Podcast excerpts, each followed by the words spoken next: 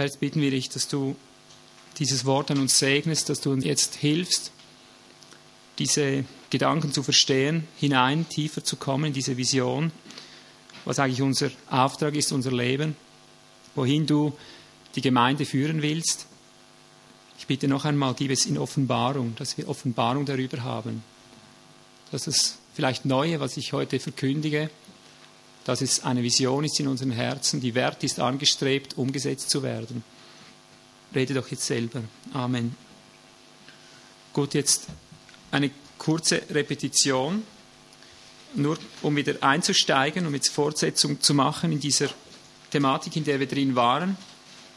Die Familie, wie lieblich sind deine Wohnungen, ich habe es vorher schon gelesen, Herr der Heerscharen.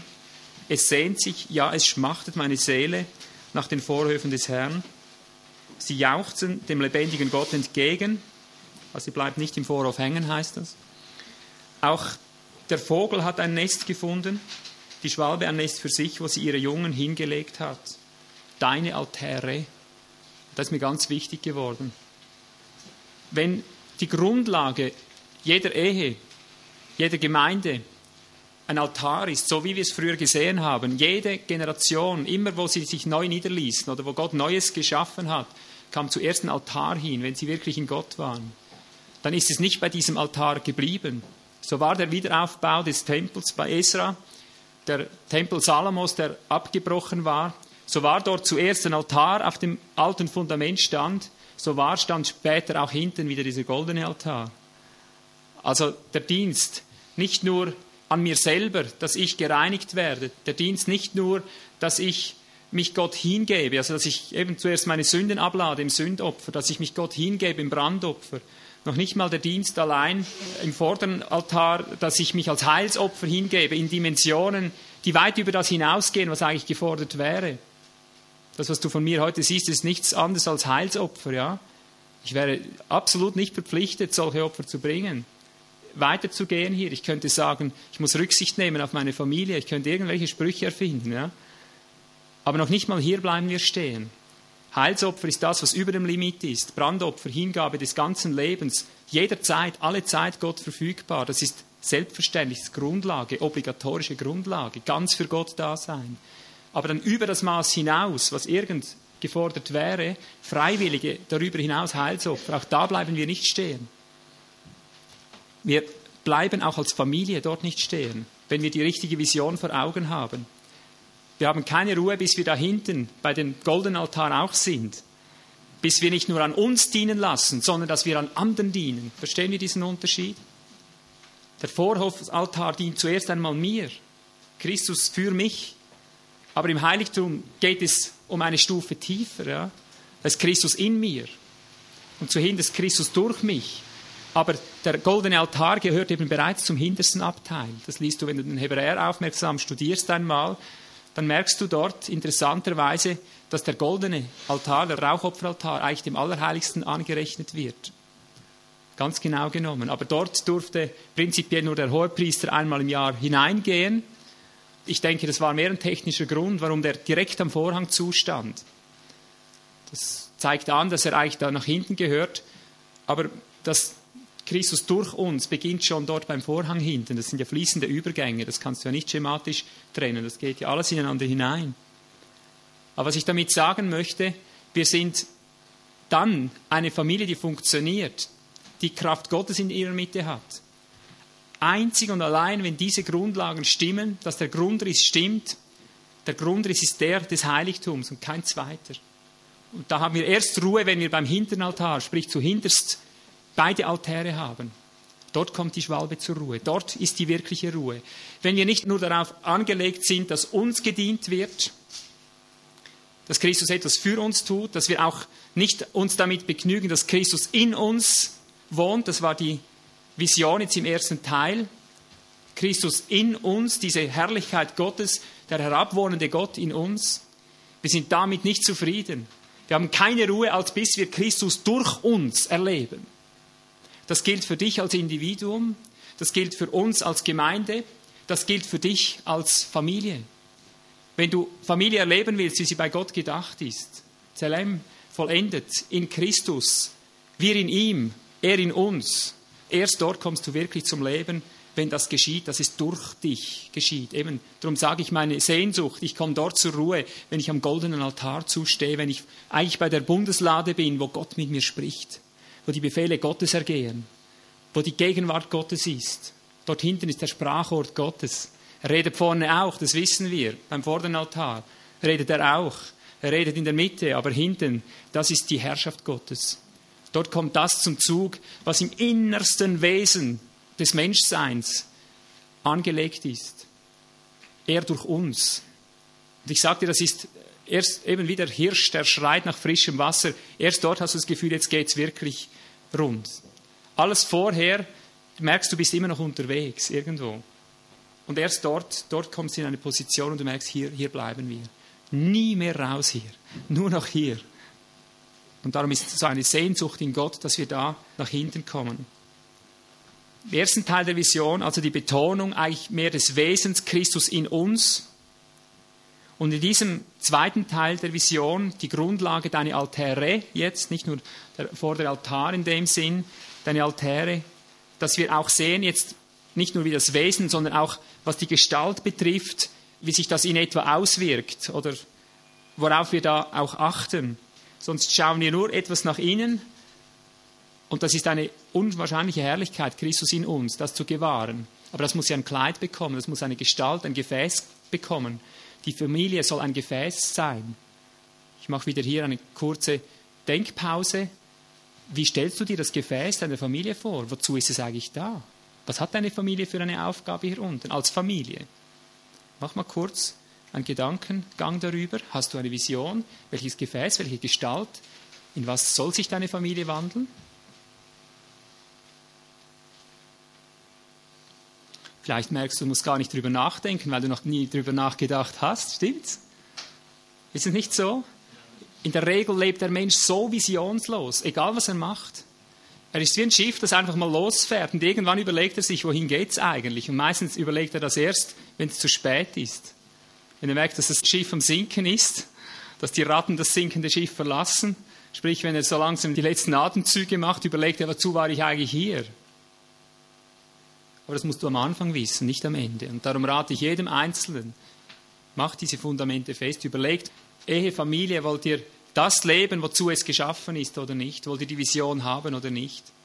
Ich möchte an dieser Stelle wieder einflechten für ledige, ledig gebliebene, einsame, dass hier niemand irgendwie zu kurz kommt. Ich betone das immer wieder. Es gilt für dich genauso. Was ich hier lehre über Ehe und Familie, ist dein Prinzip, dass du mit einem zweiten oder dritten oder einfach mit einer Versammlung zusammen genau nach diesen Grundsätzen deine Vision festmachst. Die Ehe, ich habe das schon früher einmal gesagt, und Familie ist ein gutes Nachhilfsmittel, ein Nachhilfeunterricht für Zurückgebliebene oder für Schwächere. Ist natürlich ein bisschen übertrieben. Nicht alle sind so, aber bei mir merke ich es persönlich. Ja. Ich hatte nicht die Kraft, um allein durchs Leben zu gehen, obgleich ich mir das so vorgenommen hatte. Ich sagte mir, mit Christus allein, wie ein Paulus, um ihm Nacht und Tag dienen zu können. Ich habe gemerkt, ich finde das Element nicht. Mir hat Gott die Kraft nicht gegeben, allein, wie ihm. Und so begann sich in mir der Wunsch nach Gemeinsamkeit zu öffnen. Aber andere haben das, andere können das. Und darum sage ich, für mich ist es wie ein Nachhilfeunterricht. Ich bin nicht so stark wie der andere, der allein diese Fähigkeit hat, zu stehen. Aber der soll doch seine Gabe bitte ausnutzen und nicht die ganze Kraft verpuffen, um zu denken, ich bin noch nicht verheiratet. Also such dir einen zweiten, schrei zu Gott, dass er dir einen zweiten gibt und lebe nach denselben Prinzipien. Die haben nichts mit Fleischlichkeit zu tun. Ehe und Familie hat absolut nichts mit Fleischlichkeit zu tun, auch wenn wir Heiden eine Fleischlichkeit daraus gemacht haben. Wie viele heiraten nur, damit sie ihre sexuellen Triebe abreagieren können? Ich sag dir's, ich weiß das von der Seelsorge her. So viele Männer heiraten nach dem plumpen, billigen Muster, weil sie es nicht verklemmen können. Das ist nicht die Meinung.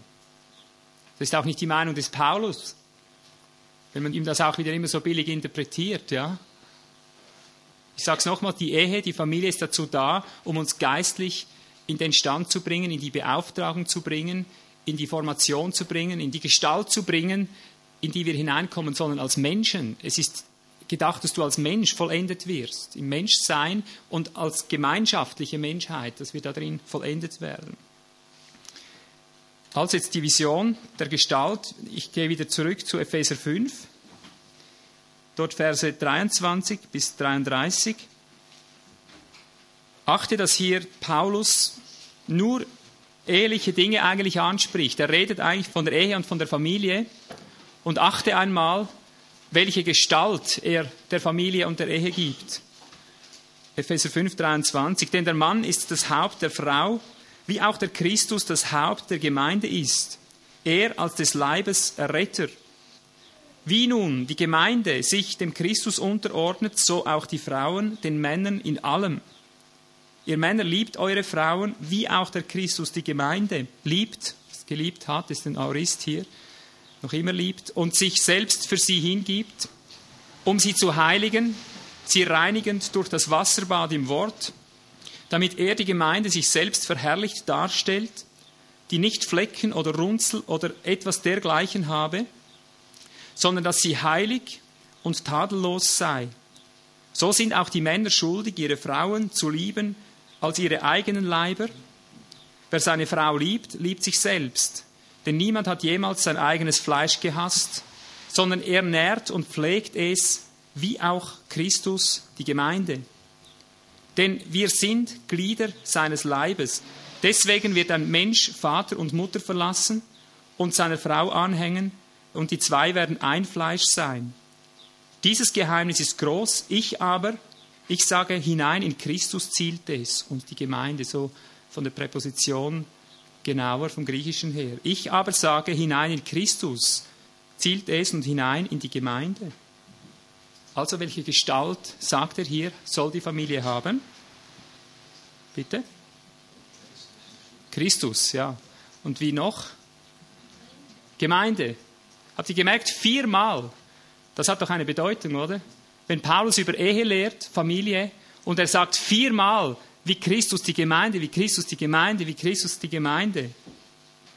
Und dann sagt er, er nährt und pflegt es wie Christus die Gemeinde, denn wir sind Glieder seines Leibes, denn wir, ich sage es jetzt mal im Gesamtkontext eben, denn wir, eben Menschen einerseits, aber Ehen, als Ehen, als Familien, wir sind Glieder seines Leibes. Und hier kannst du ohne Punkt und Komma sagen, eben deswegen, weil wir Glieder seines Leibes sind. Deswegen wird ein Mensch Vater und Mutter verlassen und seine Frau anhängen und die zwei werden ein Fleisch sein. Deswegen, merkst du den Zusammenhang? Das liest man oft komplett verkehrt. Das Zentrum hier drin ist die Gemeinde, ist der Organismus, ein Leib. Und er sagt deswegen, weil ein Leib ist, deswegen verlässt ein Mann diese ursprüngliche Familienbeziehung und wird eine neue organische Zelle. Ich sage es gleich mal so, wie es ist. Deswegen, weil wir Glieder seines Leibes sind und der Leib wird nun einmal so gebaut oder entsteht so, dass sich die Zellen ständig neu teilen, aufteilen. Deswegen, weil wir ein Organismus sind, aus keinem anderen Grund. Und darum fasst er das in Vers 32 so eindeutig zusammen und sagt, dieses Geheimnis ist ein Mysterium, dieses Geheimnis ist groß. Ich aber, ich sage es hinein in Christus, auf Christus und hinein in die Gemeinde, zielt es ab. Jedenfalls auch hier, jeder von euch liebe seine Frau so wie sich selbst, Organismus. Die Frau aber, dass sie Ehrfurcht habe vor dem Manne, dass sie ihren Mann fürchte. Weil eben der Schrecken Christi, das wiederhole ich jetzt nicht mehr. Sehen wir daraus eine Gestalt? Geschwister, ich bin ganz fest überzeugt, solange wir diese Vision nicht genau so haben, wie sie hier skizziert wurde von Gott, wenn wir dieses Geheimnis nicht blicken, so wie es ist, wir können die Familie immer brauchen ich sage es wieder so wie ein Auto, das kein Motor drin hat. Du kannst irgendwie eine Gestalt haben, aber du kommst nie weiter damit. Sie ist dir eher lästiges Hindernis. So wenn du in einem Auto drin sitzt ohne Motor, das kann nur ekelhaft sein. Was willst du dort, oder? Kannst dich nicht regen, kannst dich nicht bewegen. Das klemmt dich nur ein, es engt dich nur ein. Und darum scheiden so viele wieder. Es ist ihnen zu eng. Wie ein Fahrzeug ohne Motor, sie kommen nicht vom Fleck. Sie sitzen da eng beieinander und wissen nicht warum oder? Weil das Ding nicht fährt. So war der Herr lebt. Die Familie hat ihren Kern, ihre Essenz genau dort, wo wir auf ihn hin leben. Und alles andere ist nichts anderes, als was das Tierreich macht, einfach eine Stufe schlechter. Ab und zu gibt es dann solche, die heben ein bisschen ab, die bringen sozial ein sauberes Bild hin. Ich habe jetzt so einen, einen Onkel zum Beispiel, der hat uns immer fasziniert mit seinen fünf Kindern. Der hatte so stramme Kinder, nicht fromm in dem Sinn, also schon eine Art Frömmigkeit, so eine ganz oberflächliche, vielleicht kirchliche Art so ein bisschen. Einfach recht, gerecht, menschlich, einwandfrei, arbeitsam, fleißig, die Kinder auch Lausbuben wie alle anderen, aber irgendwie so ein flottes Familienbild. Das hat uns so beeindruckt immer als Jungs. Ja. Das war das Beste, was ich in meiner Kindheit überhaupt irgendwo gesehen hatte. Ja, wo sind die Kinder heute? Irgendwo geschieden, gottlos, irgendwo für sich.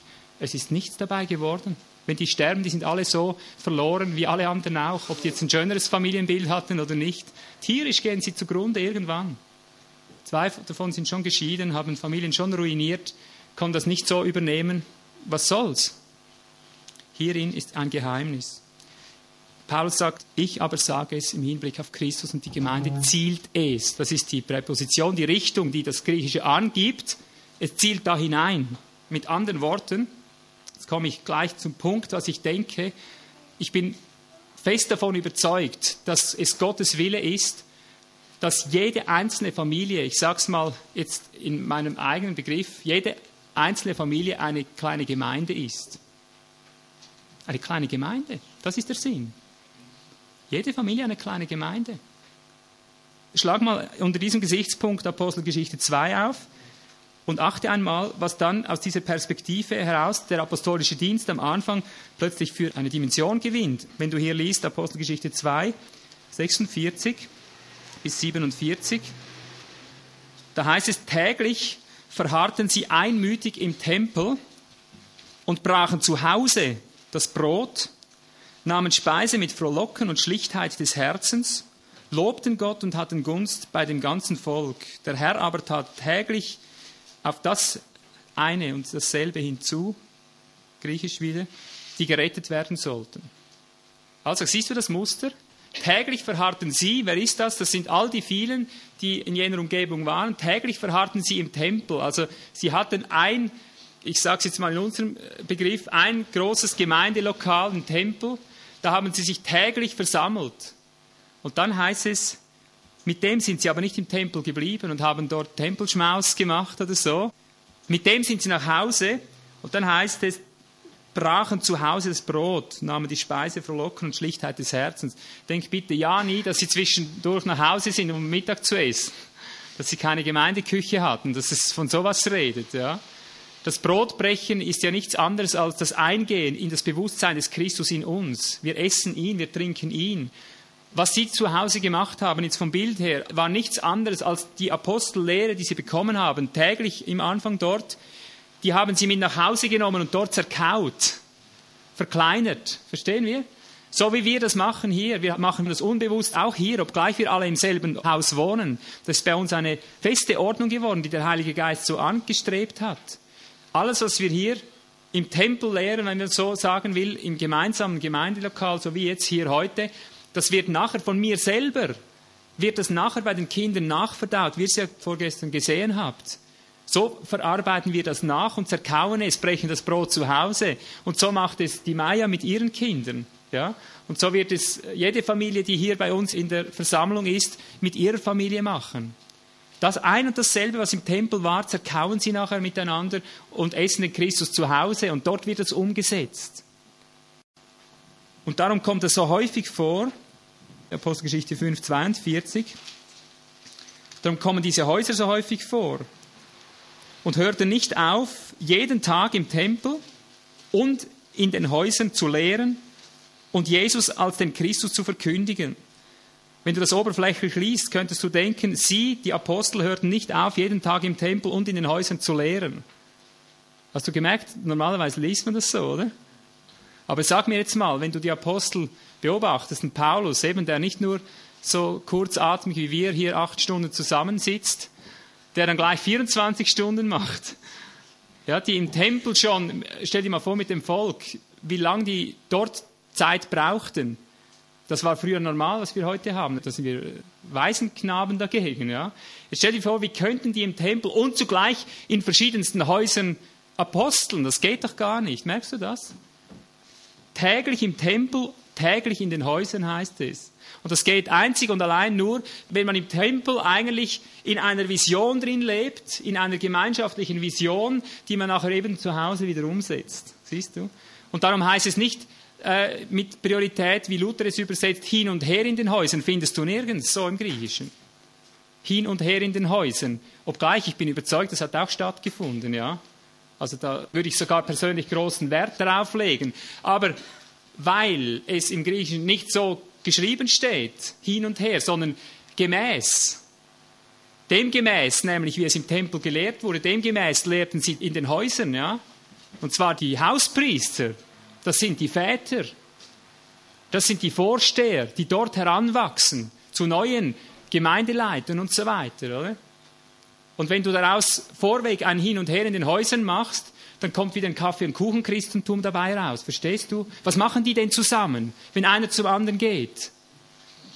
Es sei, du bist aktuell in einem apostolischen Dienst, so wie es hier heißt, sie blieben in der Apostellehre drin. Es sei, da kommt eine Gesamtschau, wohin das Schiff geht. Und du verarbeitest das nachher, sonst ist dein Zusammensein hohl und leer. Ich sagte, das sehen wir sogar hier, wenn wir Bemessungen, Nachbemessungen machen, persönlich. Äh, die individuelle Ebene oder die gemeinschaftliche Ebene, sobald wir aktuell dort auf dem Stand angekommen sind bei den Einzelnen, auf denen es mit uns zusammenzugehen gilt, ich sagte, von der Stunde an haben wir uns gar nicht mehr so viel zu sagen. Könnt ihr euch das vorstellen? Wir spüren, dass die Gemeinschaft miteinander immer genau so weit reicht, wie Christus aktuell das wirkt, was er wirken will. Natürlich, da umarmt man sich zwischendurch, da isst man zwischendurch und trinkt Kaffee, vielleicht auch mal zwischendurch isst ein Eis, das hat alles irgendwo seinen Platz. Aber die wirkliche Gemeinschaft des Geistes ist immer genau so lang konstruktiv wirksam in unserer Mitte, wie wir aneinander den Dienst tun. Das ist tatsächlich so. Und darum sind wir sehr darauf bedacht, wenn die Geschwister hierher kommen, die Zellen, die einzelnen organischen Zellen, ich sage es mal gleichsam wie zum Tempel, äh, dass wir wirklich nur so weit arbeiten, dass sie den nächsten Schritt wieder vor Augen haben, in der Gesamtvision drin sind, ihren Weg klar sehen, dass wir sehen, doch, sie sehen es und dann gehen sie zack nach Hause, möglichst schnell. Nicht noch lange rumstehen und schwatzen und so, da versäumst du nur viel Zeit und es kommt kein Leben dabei raus. Weil unsere Gemeinschaft ist mit dem Vater und mit dem Sohn und mit dem Heiligen Geist. Und da, wo der Vater ist, da, wo der Sohn ist, da, wo der Heilige Geist ist, da sind wir zu Hause. Da werden wir gespiesen, da werden wir getränkt. Da ist uns wohl. Oh, wie viel geht hier verloren, weil man einfach gesagt hat, hin und her in den Häusern und macht jetzt allerlei. In der Richtung versucht man. Es hat nur einen Sinn, wenn es in diesem Kontext drinsteht, dass man das nachher miteinander verarbeitet und dann wieder zum Tempel geht, zu Hause wieder zusammen kaut. Noch 20 20. Ich zeige einfach noch ein paar Stellen, um das Bewusstsein ein bisschen zu wecken. 2020. Die Abschiedsworte von Paulus und die Ältesten von Ephesus. Wie ich nichts zurückgehalten habe von dem, was nützlich ist, dass ich es euch nicht verkündigt und euch gelehrt hätte, öffentlich und in den Häusern, da ich sowohl Juden als Griechen die Buße zu Gott und den Glauben an unseren Herrn Jesus Christus bezeugte. Jetzt möchte ich hier eine tiefere Dimension zeigen.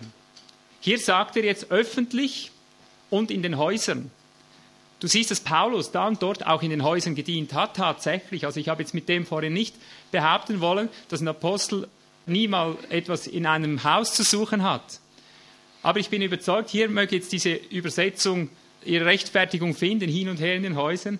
Ich bin überzeugt, dass nebst dem Tempel und den einzelnen Hausgemeinden, wenn du so willst, jede Familie eine Hausgemeinde, dass sie sich tatsächlich untereinander trafen, in der Nähe, die beieinander wohnten und wenn der Apostel in der Nähe war, sich die nächste Umgebung eben wieder in einem Haus versammelten, dass dann wieder einen Leiter über sich hatte, dass das regional ein bisschen überschaut hatte. Der Apostel konnte nicht überall gleichzeitig gehen und nicht überall hattest du einen Tempel, nicht überall war das gleich. Aber hier siehst du, dass Paulus tatsächlich da und dort im Haus war, in einem Haus, und wahrscheinlich waren das einfach sehr große Häuser, sehr geräumige Häuser, einfach dort, wo man sich am besten regional gerade treffen konnte in dieser Region, damit nicht alle weiß, wohin reisen mussten. Oder? Die hatten keine Autos und Motorräder oder? und Eisenbahnen. Da war es strukturell logischer, dass man, wo es irgend ging, ein großes Zentrum machte, öffentlich, und dann halt bei den zerstreuteren Orten, dass die sich so regional trafen. Ja. Und darum liest man Römer 16,5, da heißt es, grüßt Epenäus, meinen Geliebten, nein, verzeihen, ich bin oben, das sind die Grüße und die Gemeinde in ihrem Haus, heißt es dort. Immer wieder kommt dieser Begriff vor und die Gemeinde in ihrem Haus. Jetzt sage ich es bewusst hier wieder von der anderen Seite. Wenn du liest und die Gemeinde in ihrem Haus oder dann auch von Aquila und Priscilla in 1. Korinther 16, 19 oder von Nympha in die Gemeinde in seinem Haus, Kolosser 4, 15, dann möchte ich, dass man nicht daraus liest, ja, es gab halt da und dort ein Nympha oder eben Aquila und Priscilla oder wie die hießen, alle Priska. Es gab ab und zu solche, die hatten auch eine Hausgemeinde. Ich möchte das von allen Seiten unterstreichen und das andere wieder durchstreichen. Ich würde behaupten, Paulus hatte die Vision, jedes einzelne Haus eine Gemeinde, eine Hausgemeinde. Aber ab und zu eben wie ein Priska, ein Aquila, eine Hausgemeinde in dem Sinn, wo sich verschiedene Hausgemeinden eben trafen. Ja. Die Gemeinden, die sich dort als Gemeinde wieder trafen. Ja. Das ist mir so eminent wichtig, dass wir das sehen, dieses Gedankengut, dass wir in der apostolischen Vision drin sind, wo wir überhaupt hingehören. Und ich bin überzeugt, wenn wir die nicht haben, wir werden immer Familie auf eigenes Konto leben. Du wirst es fürs Fleisch leben, für dein eigenes Fleisch. Deine Frau, deine Dienerin, dein Mann, dein Brotgeber, deine Kinder, dein Götze. Ich sage gleich, wie es ist. Und dein Haus, dein Privatluxus, dein Privatgötzentempel. Und dein Auto, auch wieder Götzendienst. Wozu brauchst du es denn, dein Auto? Um dein Geld nach Hause zu schaufeln, das du für dich und deinen Bauch, für deine Familie und ihren Bauch brauchst. Ist ja nichts dagegen einzuwenden. Du sollst essen, sollst trinken, wenn du arbeitest. Aber warum arbeitest du eigentlich? Ja? Auf welches Ziel hin? Da möchte ich auch mal 1. Timotheus 3 aus diesem Licht zeigen, nur um ein gewisses neues Verständnis hier zu wecken. 1. Timotheus 3, mal zuerst Vers 5. Da kommen die Voraussetzungen für Aufseherdienste und ab Vers 8 dann Voraussetzungen für die Diakonendienste oder eben die Diener. Da wird oben aufgezählt, was für ein einwandfreier Mann das sein muss. Und Vers 4 dort kommt die fixe Bedingung, dass es heißt, der dem eigenen Haus gut vorsteht und die Kinder mit aller Ehrbarkeit in Unterordnung hält. Wenn aber jemand seinem eigenen Haus nicht vorzustehen weiß, wie wird er für die Gemeinde Gottes sorgen? Aha. Jetzt denk nicht, dass äh, bei einer Gemeinde eben, dass das so zu verstehen ist, dass halt eben ein paar hundert Leute da sind und irgendeiner ist dann ein Guter darunter und wenn der all diese Bedingungen dann erfüllt hat, erwägt man, ob man den zum Diakonen äh, oder zum Aufseher machen soll. Ja. Ich sehe das vielmehr so dass eigentlich jeder Einzelne eben zu Hause als Hauspriester, wenn du so willst, oder als Gemeindeleiter seines persönlichen Hausorganismus bestrebt sein sollte, ein so hervorragendes Bild hinzukriegen. Das heißt eben, dass er die Ordnungen Gottes so aufgerichtet hatte, dass sein häusliches Gemeindeleben so einwandfrei funktioniert ist, dass es dem Lernanschauungsbild, dem Anschauungsmaterial des Tempel, der Tempelheere dort entsprach. Wenn er das so hingekriegt hatte, konnte er zum Aufseher über regionale Zusammenkünfte gesetzt werden. Verstehen wir das? Es kann die Gemeinde unmöglich wachsen, wenn nicht unzählige leitende Brüder da sind, die eine Ahnung haben von Gemeinde, die gelernt haben, im Kleinen zu Hirten, dem eigenen Haus vorzustehen. Ich sagte, es gibt kein zweites wirklich fundiertes und praktikables Lernumfeld als gerade deine eigene Familie. Also es ist nicht ein paar Glückspilze, die sie irgendwo hingebracht haben, die man dann halt als Aufseher verwandt hat und die anderen leben einfach für sich. Ja? Jeder, ich denke, jeder hatte früher die Vision, so sein Haus hinzukriegen, dass man in ihm sehen konnte, ist ein fähiger Leiter. Und auf das arbeite ich heute hin, Geschwister. Auch mit diesem Ehe- und Familienseminar ich glaube, nur das hat wirklich Zukunft für dein persönliches Leben, dass du was vom Leben hast. Und nur das hat Zukunft für eine wirkliche Gemeinde dieser Zeit, in der wir sind, auch wenn sie unter Verfolgung kommt. Wir haben keine zweite Chance auf keiner anderen Ebene. Wenn wir nicht eine Gemeinde sind, die sich in jedem einzelnen Haus als Gemeindeorganismus funktioniert, dann kannst du mit einem Schlag alle auslöschen in dieser Zeit. Und all die Christen, die gewohnt sind, nur vom Tempel gespiesen zu werden und zu Hause das Brot nicht kauen, also nicht umsetzen im eigenen Haus als Tempel, die werden alle weg sein vom Fenster, wirst du es sehen. Erstens haben sie gar kein eigenes Öl. Das ist schon mal die Problematik Nummer eins. Sie kommen nur immer dahin, weil sie während der Woche nur für den eigenen Bauch sorgen und sie brauchen so viel Zeit für sich selbst, dass sie unablässig dabei sind, nur sich selber zu füttern. Sie haben noch nicht mal den Kopf, recht dabei zu sein, wenn dann am Wochenende das Wort verkündigt wird. Sie sind eher dann noch Störfaktor und Hindernis für die Wortverkündigung. Ja. Und dann nehmen sie das fremde Öl, das sie unter der Woche eben nicht selber sammeln, weil sie nur ans Arbeiten und ans Geld und so verdienen denken, an ihren Luxus. Und daher haben sie noch nicht mal eigenes Öl. Und wenn hier ein Schlag in ihren Tempel kommt und das wird die Verfolgung noch schnell zeigen, dass auf den Tempel immer zuerst geschossen wird. Das siehst du schon bei den Amis. Die gehen immer zuerst an die wesentlichen Punkte strategisch. Ja? Und im Geist sind das halt nun mal die Tempel. Ja? Der Feind weiß genau, wenn er da hinschießt, hat er gleich alle auf einen Schlag. Ja? Aber wenn du Organismus bist, ganz grundsätzlich und im Tempel eigentlich nur das Muster schauen lernst, nur hinkommst, um wieder ausgerichtet zu werden, wie ein Magnet, der von einem starken Magneten wieder in die Kohärenz gezogen wird, in diesen Elementarteilchen, wenn du hier nur magnetisiert wirst, um zu Hause wieder Fortschritte zu machen, hast du in der kürzesten Zeit starke Organismen, die sage und schreibe lernen, auf eigenen Füßen zu stehen, selber Tempel zu werden. Das ist ja die Natur der Sache. Jeder Baum bringt nach seiner Art Frucht hervor, heißt es. Jede Pflanze. Ja, warum soll der Tempel etwas anderes als Frucht hervorbringen als lauter kleine Tempel? Ein Tempel bringt nicht lauter Individualisten hervor. Der bringt lauter Tempel hervor, ist doch klar. So ist das. Und so dasselbe dann im Vers 12, 1 Timotheus 3, Vers 12. Die Diener seien jeweils Mann einer Frau und sollen den Kindern und den eigenen Häusern gut vorstehen. Hier geht es nicht um die Frage vorstehen oder nicht, sondern um gut vorstehen, hervorragend vorstehen. Merkt ihr den Punkt? Vorstehen müssen sie alle, aber sie müssen so gut, das heißt ideal, so hervorragend, so abhebend von allem anderen, müssen sie vorstehen, dass man sieht, die sind fähig, über ihre eigene Nase hinaus zu sehen, dass sie auch ihr nächstes Umfeld betreuen können, dass man aus ihnen eine Hausgemeinde machen kann oder dass sie eine Verantwortung übernehmen können über neue Familien, die gepflanzt sind, über neue Kleinorganismen, die zu kleinen Gemeinden werden sollen. Also Summa bis hierher, was ich gesagt habe, mein Ziel, jede Familie, jedes Haus, eine Gemeinde, eine kleine organische Gemeinde. Im Tempel, ich fasse nochmal zusammen, holst du dir das Rohmaterial, holst dir das Holz, um es zu Hause zu schnitzen. Du holst dir das Brot, um es zu Hause zu kauen. Holst dir die Steine, um zu Hause zu bauen. Dass du nach demselben Muster dein Haus mit den Kindern zusammen, mit deiner Frau zusammen als Organismus lebst. Bist du nur zu zweit, wirst du im nächsten Umfeld mit anderen zusammen das nachher ergänzen und so weiter, wirst in deinem Bereich diese Vision haben.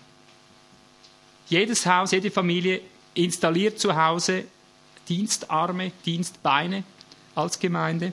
Du strebst einen regionalen Gemeindedienst an, dass du selber dahin kommst, dass du so ideal zu Hause vorstehst, so fähig bist, anderen, die noch nicht so weit sind, in der Nähe zu dienen. Ja. Denn nicht jeder kann immer zum Tempel kommen, auch in unserer Zeit. Ja. Das merken wir in unserer Arbeit. Wie viel sind jetzt hier von mehr als 200 Kilometer zum Beispiel? Na seht ihr, über die Hälfte. Wer ist am weitesten? Wie viel bist du? 800, 900? 800, 900, ihr auch? Du? 500, ja seht ihr. Angenommen, hier hätten wir erkannt, Gott hat uns so zusammengefügt, dass hier der Tempel ist. Ja, du kannst nicht täglich hier sein, oder? Und wie viele Leute haben wir? Wir haben Dutzende von jetzt organischen Zellen, die im Umkreis von Hunderten von Kilometern überall im deutschsprachigen Raum verteilt sind. Ja, sag mir, wie funktioniert das, dass die als Organismen überleben, wenn überall etwas anderes gepredigt, überall etwas anderes gelebt wird? Sag, wie funktioniert das? Es geht nur, wenn Einzelne sich wirklich so auf die Socken machen und als Familien so gut vorstehen lernen, dass sie so funktionstüchtige Organismen haben, dass sie nachher auch anderen dienen können damit. Darf ich den zweiten Teil gleich anhängen? Machen wir keine Pause, geht das? Ja, bitte? Er fragt, was mit Alleinerziehenden ist, mit geschiedenen Frauen und so weiter. Eben genau das Prinzip. Die nächste Familie ist eine kleine Gemeinde. Sie schließt sich einfach mit dem Nächsten zusammen, wenn sie selber keine hat. Und so kann sie gerettet werden, weil sie hat dort ein Gemeindeleben. Und das wird gespiesen von einem regionalen, fortgeschrittenen, kleinen Gemeindlein. Und das wird wieder gespiesen eben vom Tempel her. Ja ist die einzige Chance, die Ledige haben, dass sie organisch sich mit dem unmittelbar Nächsten treffen können. Aber siehst du, weil die Familien gar nicht darauf angelegt sind, gottgemäß, der Bestimmung gemäß zu leben, leben sie für den eigenen Bauch. Wenn du an der Nachbartür läutest beim anderen Christen, der hat dir gar nichts zu geben, sagt, hallo, wie geht's? Äh, also tschüss, ich muss jetzt wieder. Oder? Sie sind gar nicht in einem gemeinsamen Denken drin. Jeder schaut nur für sein eigenes Haus, für den eigenen Bauch. Ja, bitte? Ja, also wir haben solche Situationen. Also meine Familie und eine Bekannte alleine mit drei Kindern. Und wie würde das jetzt konkret laufen? Kommen die jeden Tag zu uns, um diese Gemeinschaft zu haben? Oder wie läuft das? Ja. Weil ich soll sie ja voll mit integrieren, wenn ja. ich das verstehe. Eben, man kann in nichts und mit niemand kann man jetzt ein Schemata machen, wie viel Mal im Tag, wie viel Mal in der Woche. Der Christus, also diese Woche erlebt, ist immer live so wie die Bedürfnisse sind, so bildet sich das Umfeld. Das ist jetzt genau, du hast jetzt eigentlich gerade mein Bindeglied geschaffen zu dem, was jetzt kommt. Äh, genau aus dieser Perspektive heraus ist eben zu verstehen, dass unser Leben, wie es nach Matthäus 6,33 heißt, soll sich zuerst nach dem Reich Gottes ausstrecken. Das heißt, das Reich Gottes ist Ausgangspunkt, Mittelpunkt, Ziel in dem Sinn, dass unser Leben wird reichsgemäß eingerichtet, nicht das Reich unserem Leben gemäß. Also wenn du jetzt fragst, wie oft muss ich mich um diese Frau kümmern oder soll sie zu uns kommen und wie oft nicht, das hängt davon ab, wie ihr Bedürfnis ist, welcher Art ihr Bedürfnis ist. Ja? Wenn sie viel Bedürfnis hat, wirst du sie viel sehen. Wenn sie wenig Bedürfnis hat, wirst du sie wenig sehen. Dein Ziel wird sein, was mein Ziel ist, wenn ich organische Gemeinden pflanze. Dein Ziel wird immer sein, jedes Einzelne in die Mündigkeit zu führen. Du wirst an ihr arbeiten, wenn sie zu dir kommt, das wird sehr davon abhängen, wie sie Schritt hält, diese einsame Mutter. Du wirst mit ihr reden und wirst ihr zeigen, wie sie nun in der Mündigkeit mit ihren Kindern umgeht. Und wenn sie zu dir kommt, um zu sagen, was muss ich jetzt machen, dann sagst du, warst du schon vor dem Herrn? Und dann sagt sie, nein, äh, ich denke, du bist dafür da. Und sagst du, nein, ich bin dafür da, dass du mündig wirst. Ja? Ich bin dazu da, prinzipielle Dinge zu lehren, damit du das nachher umsetzen kannst. Wie es auch vom apostolischen Dienst, von allen Diensten die Meinung ist. Apostel, Propheten, Hirten, Lehrer, Evangelisten, die haben als Hauptaufgabe, die Heiligen zum Werk, dem Gemachten des Dienstes zuzurüsten. Das Werk ist schon fertig und die Apostel und die Propheten, all diese Dienste machen den Gliedern lediglich bewusst, was nun ihr Werk ist darin, wie sie das selber umsetzen zu Hause, wie sie selber Evangelisten sind, wie sie selber Lehrer sind, wie sie selber die apostolische Vision verwalten, wie sie selber prophetisch dienen. Dazu sind die Dienste da, wie sie selber Hirten sind zu Hause. Das ist unsere Aufgabe als Leiter, nicht die Herde gewissermaßen zu füttern. Das war nie die Idee der Heiligen Schrift, das kannst du nirgends finden. Da musst du schon eine neumodische theologische Verdrehung daraus machen. Mündigkeit. Bitte? Aber eben deshalb ist es eben nötig, dass man zuerst als Familie selber auch steht. Also man mhm. kann nicht von Anfang an, bin ich überzeugt, nicht von Anfang an schon eben da Menschen mit hineinnehmen, bevor man nicht individuell steht. Und auch die Person, die allein ist und Kinder hat, muss zuerst individuell äh, ein Leben, äh, kann zuerst individuell ein Leben haben. Also das sehe ich auch eine Gefahr. Eben, das muss nach eins, zwei, drei gehen. Ja. Ja, bitte, komm. Also ich hätte jetzt auch gerade gedacht auf die Frage, eben Maßstab ist immer wieder dieses Leben, von dem wir geredet haben. Eben fällt das Leben, muss es immer wieder zu diesem gemeinsamen Ausloten kommen. Das sind immer wieder diese Arbeitsmaterialien, wo man zusammen arbeitet. Aber dass man das Leben zuerst selber unterscheiden kann, eben wie das Anni gesagt hat, muss überhaupt mal in der Familie dieses Leben gewahrt werden, eben wo es ist, wo es nicht ist. Und auf dem baut sich ja die Gemeinschaft zusammen. Eben wir können uns manchmal auch über Tage nicht treffen, aber trotzdem sind wir voll drin. Aber eben, wir müssen dieses Leben immer mehr abspüren lernen. Eben ist es da, ist es nicht da und geht immer über den Maßstab des Lebens eigentlich. Ja. Und wir befinden uns, wenn wir nach diesem Muster, nach diesem Schöpfungsmuster leben, befinden wir uns auch immer auf einem Weg.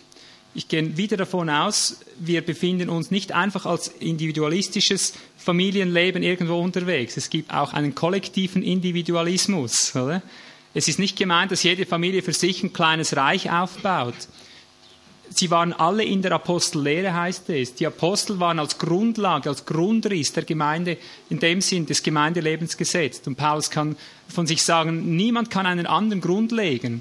Und sie skizzieren, was der Christus ist. Sie skizzieren das Leben des Christus, weil sie haben ihn gesehen, ja. Das war das Typische oder ist das Typische eines apostolischen Dienstes, dass sie mal das Vorrecht hatten, Gott in einer Art zu begegnen, wie das eben nicht jeder Bünzli hat. Oder? Die Männer konnten sagen, wer aus Gott ist, der hört uns. Ja, wer aus Gott ist, der hört uns, weil er gleicher Natur ist, weil sich Wasser mit Wasser verbindet. Ja, und nur wenn du dich mit dem nicht verbindest, was ich sage, sagt dann der Apostel, dann erweist es sich, dass du kein echter Christ bist. Ja? Daran erkennen wir, ob du aus der Wahrheit bist oder nicht. Wenn du nicht zusammenschmilzt mit dem, was ich sage, bist du nicht vom Wasser, von demselben Wasser, bist du Öl oder irgendeine Substanz, die es nicht gibt im Reich. Ja?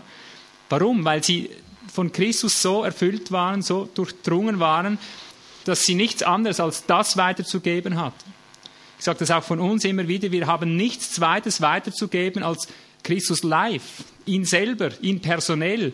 Und alles, was diesen Personellen vereinigt werden, im Weg steht, das schneiden wir ab. Um dieses eine dreht unsere gesamte Lehre, unsere gesamte Unterscheidung, alle Zeichen und Wunder, was irgend geschehen muss. Alles, was wir tun, dreht immer nur und einzig darum, dass Christus in uns Gestalt gewinnt und dass diese Gesamtvision ist, dass er Haupt ist seines Leibes und zwar nicht individuell, jeder für sich irgendwo losgelöst vom anderen, sondern dass das, so wie es in deiner Familie zu einer örtlichen, organischen Einheit kommt, dass es regional zu dieser örtlichen, organischen Verbindung kommt und überregional. Und letztendlich, wie es heißt, wird ja sogar alles, was im Himmel und auf Erden ist, in einen gemeinsamen Blut- und Nervenkreislauf einschließen, wo du tatsächlich äh, eben so voneinander durchströmt wirst, dass es so ist, wie wir es heute schon manchmal erleben, wenn jetzt irgendeinem, zum Beispiel vielleicht dem Horst da drüben in Karlsruhe nicht gut geht oder irgendeinem da unten im Berngebiet oder ich weiß nicht von wo, das spielt heute schon fast keine Rolle mehr, die mit uns zusammen sind.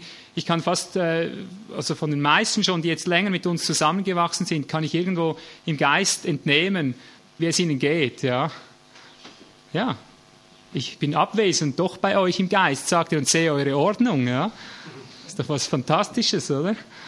Und dahin müssen wir kommen, das ist organisches Leben. Aber das funktioniert nur, indem man zusammenwächst. Das heißt, wie es Paulus dort in Epheser 4 sagt, wir wachsen alle hin, indem wir die Wahrheit sprechen, bekennen in Liebe, äh, wachsen wir hin unter das Haupt, das ist Christus, das ist ein Wachstum. Und darum spürst du dich am Anfang noch nicht. Vielleicht bist du am Anfang, wenn du uns noch nicht kennst, Du kannst das alles nicht mit nachvollziehen. Aber das ist ja der Punkt. Darum braucht es diese Lehre, dass wenn du Christus gemäß angepasst wirst an ihn, dass alles abgeschnitten wird, was nicht seinem Wesen, nicht seinem Geist, nicht seinem Wirken entspricht, dann wirst du immer mehr in diese Feinfühligkeit hineinkommen, dass du eben gleichfühlend wirst. Und so heißt es letztlich auch im Griechischen. Du fühlst dasselbe, du bist auf ein und dasselbe ausgerichtet, auf ein und dasselbe dich hinbewegend. Und darum, wenn dann der Geist wirkt, ist es immer mehr so, dass so ziemlich immer mehr merken, was durchgeht. Und dann gibt es halt diese Facetten, diese verschiedenen Unterscheidungsgaben und Wirkungen. Der eine spürt mehr diesen Bereich, der andere mehr diesen Bereich. So setzt sich dann das wieder zusammen, dass jeder auf jeden wieder angewiesen ist, weil nicht einer allein Organismus sein kann, ist ja unmöglich, ja. Aber wie gesagt, es geht darum, und da müsst ihr euch entscheiden, da müssen sich alle entscheiden, die diese Lehre hören, die diese Botschaft oder diese Serie dann später hören.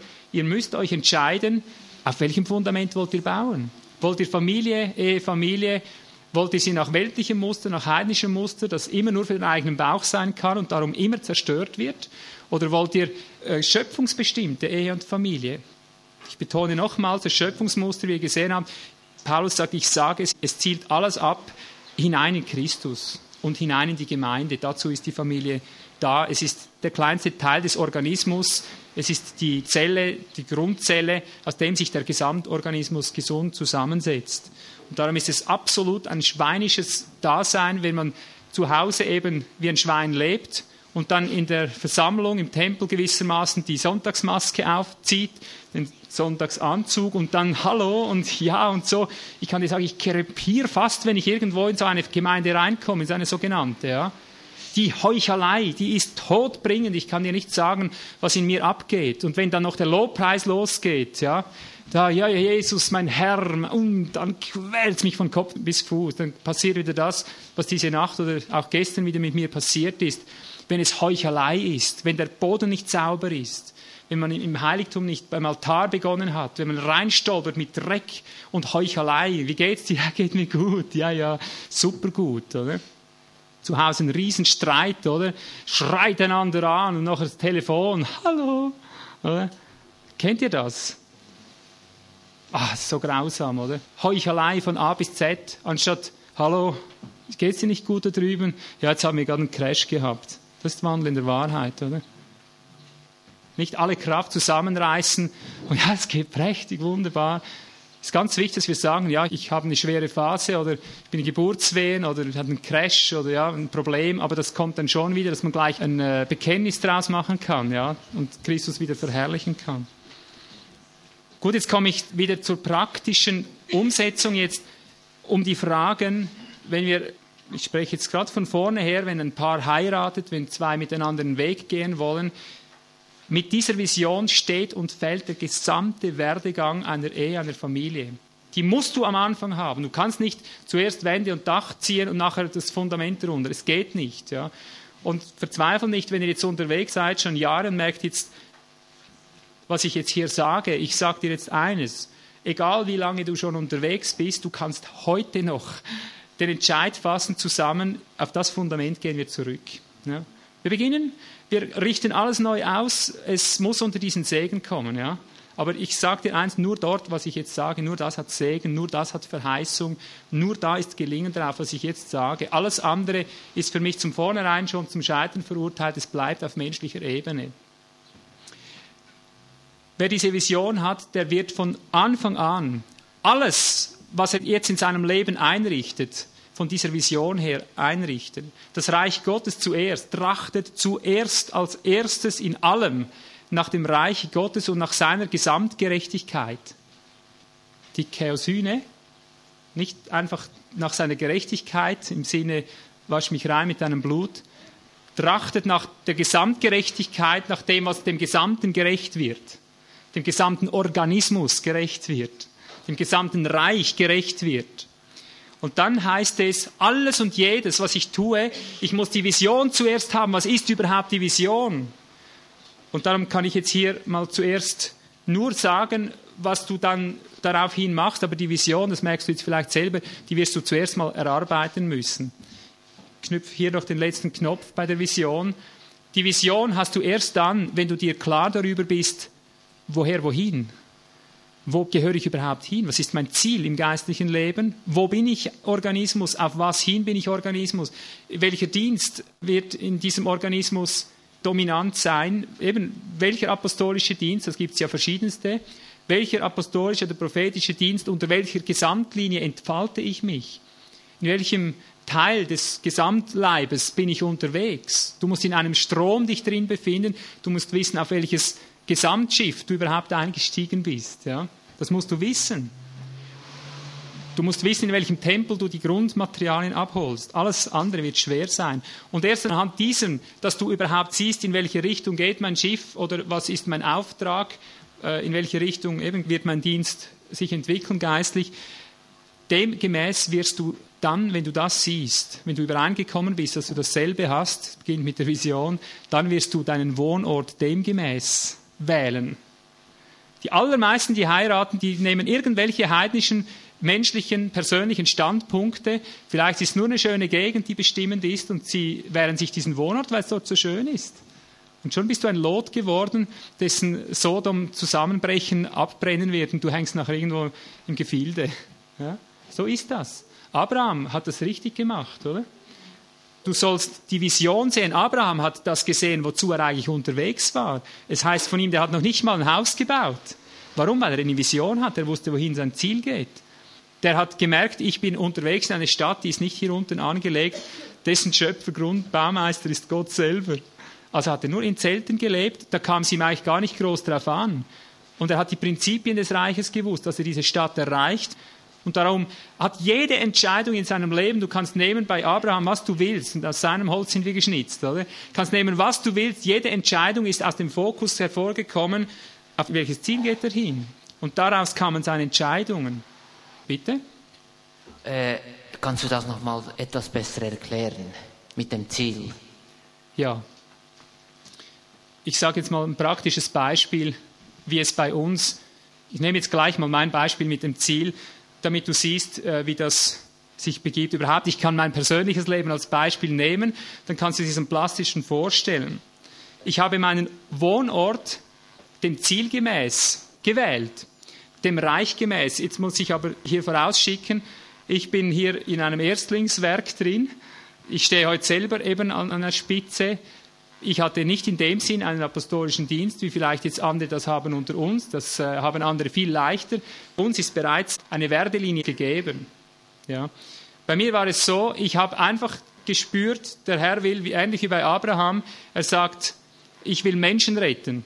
Ich will Menschen retten. Das war die Vision, die er mir gegeben hat, die so tief in meinem Herzen war, dass ich Nacht und Tag mich um diese Vision kümmerte. Und dieser Vision gemäß habe ich dann einfach gelebt. Ich habe dieser Vision gemäß Raum gegeben und das hat mein Arbeitsleben bestimmt. Jetzt komme ich gerade durch diese praktischen Dinge, die ich jetzt hier lehren möchte. Ich war am Arbeiten, ich war Automechaniker. Ich habe mich frisch bekehrt, also ganz frisch bekehrt. Ich war ein Flucher, ein leidenschaftlicher Flucher. Bei jedem Handgriff, den ich funktioniert habe, ich geflucht und dann habe ich den Hammer hingeworfen, war ein jähzorniger Mensch und so weiter. Es war grauenhaft und so habe ich mich bekehrt. Ich hatte ihn vor Augen, wie er war, ja, oder wie er ist, besser gesagt. Und, und dann merkte ich als Beispiel zuerst, ich komme von meinem Fluchen nicht weg. So oft ich wieder so eine Bremsfeder einhängen muss, brenne ich wieder durch. Und das hat mir so wehgetan. Ich hatte keinen Lehrer, nichts, aber ich hatte eine Vision von einem herrlichen Gott, den ich ständig kränkte. Ich habe schon damals, ohne dass mir das jemand erklärt hat, mein ganzes Leben reichsgemäß eingerichtet. In meiner Einfachheit, Schlichtheit habe ich gesagt, Herr, ich kann das Fluchen nicht lassen, ich möchte den Beruf ändern. So habe ich gedacht, als blutjunger Christ in einem Umfeld, das nichts von diesen Dingen gelehrt hat. Ich wusste einfach, das ist für mich das Reich. Er, ihn, den ich gesehen habe, ich muss hier nochmal vorausschicken, ich wurde in seine Herrlichkeit gezogen, als absolut Gottloser, der aber im Geburtskampf drin stand. Ich wollte ihn und konnte nicht. Er hat mich direkt in seine Herrlichkeit genommen. Ich habe seine Herrlichkeit geschaut und darum weiß ich, wer er ist. Ja. Und ich stehe darum in einem apostolischen Dienst. Ich muss vorangehen. Ich muss wissen, wer er ist.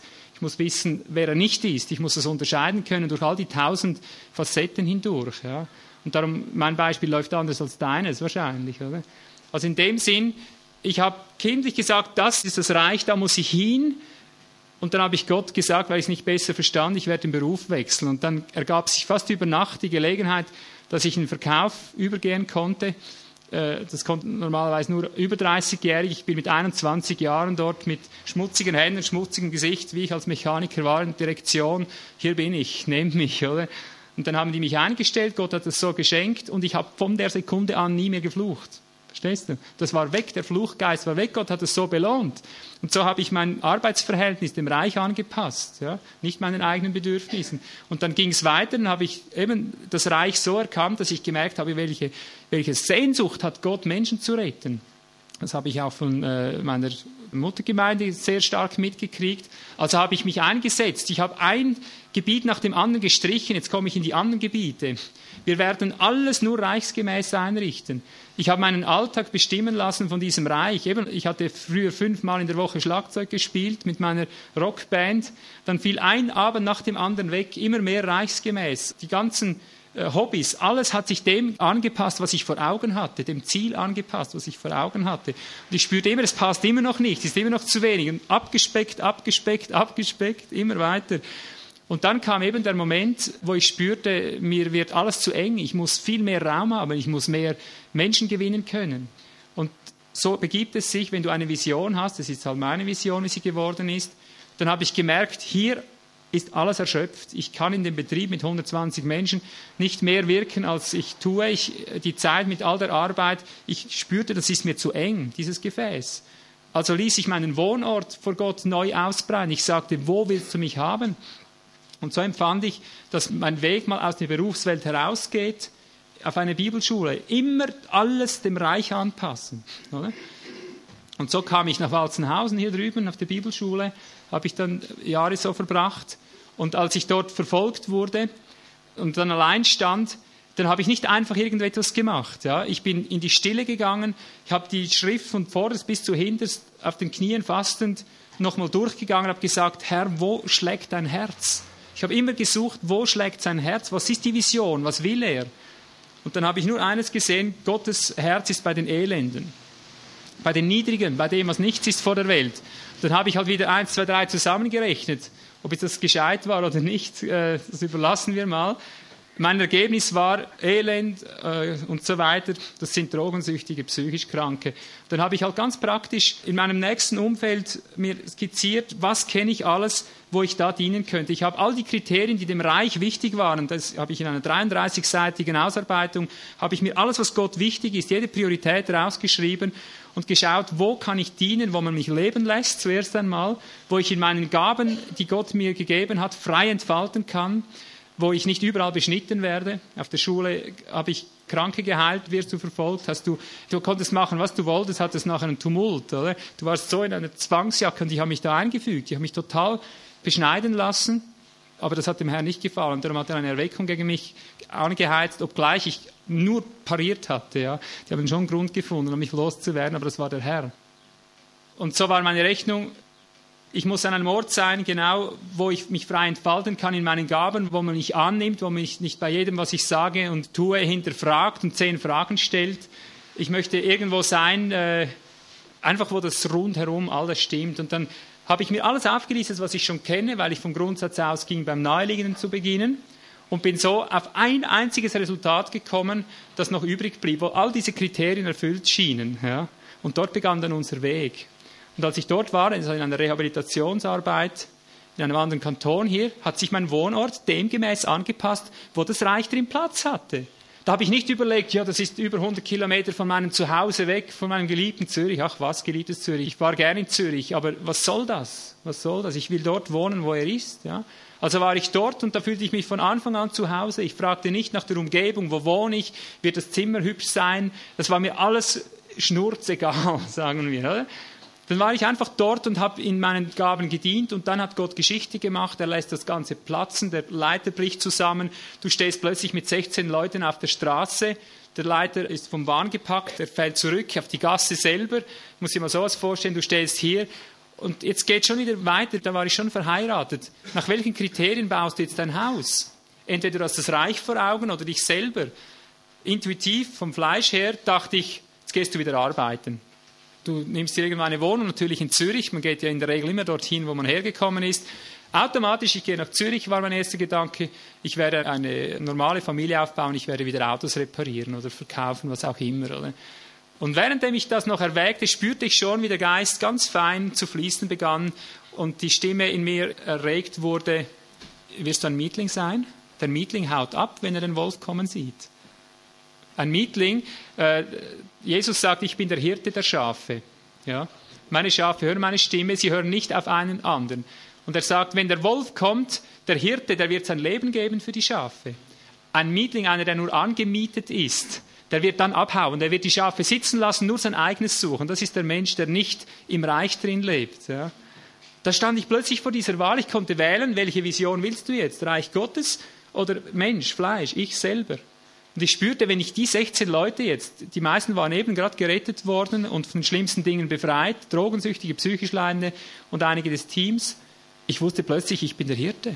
Ich habe es ja gehirtet die ganze Zeit. Jetzt ist der Leiter zusammengebrochen. Ich wusste genau, wenn ich die jetzt einfach stehen lasse, dann werde ich mich dafür für Gott verantworten so wirst du, wenn du eine theokratische Familie bist, in dem Sinne eine organische Familie, wirst du immer alles einrichten nach dem, was die Reichsprioritäten sind, in der Vision, in der du eingebettet bist. Das war jetzt halt meine Vision. Ich wollte einfach ihn, oder? Also, dann kam es zustande. Die Wahl war relativ einfach. Wir nahmen sämtliche Zeitungen der Schweiz und haben sie durchgeblättert und gebetet, dass Gott uns irgendwo in geeigneter Zeit ein Haus schenkt, wo wir mit den Leuten weitergehen können. Und sage und schreibe hat Gott in der gesamten Schweiz das Haus hier in Walzenhausen mit Blickkontakt auf die Bibelschule, die mich damals wegempfohlen hat. Nur dieses eine Haus, oder? War nichts anderes zu haben und zwar genau in zweieinhalb Wochen oder drei Wochen waren es damals. Die Maya hat es entdeckt in der Zeitung, also sie wurde da vom Herrn gebraucht. In zwei Wochen konnten wir einziehen und dann war alles fertig. Das war das vorherbereitete Werk, ohne Geld, ohne einen Franken Eigenkapital. Ja konnten zufällig überleben. Ihr kennt ja die Geschichte von meiner Lebensbiografie. Haben wir hier begonnen und die andere Geschichte kennt ihr auch. Aber alles, was wir tun, tun wir immer genau so. Und ich sage, wenn das nicht unsere Denkweise ist, wenn du heiratest, zuerst die Vision und nachdem wirst du deinen Wohnort bestimmen, nachdem wirst du deine Arbeit bestimmen. Ich gehe noch weiter, demgemäß wirst du auch deinen Bekanntenkreis anpassen. Ja, so viele haben wichtige persönliche Bekannte das sind meine Freunde oder die interessieren mich jetzt. Du musst von der Gesamtvision ausgehen. Was ist deine Gesamtvision? Und das wird dir lehren, wer mit dir zusammen ist und wer nicht. Hab kein Privatleben.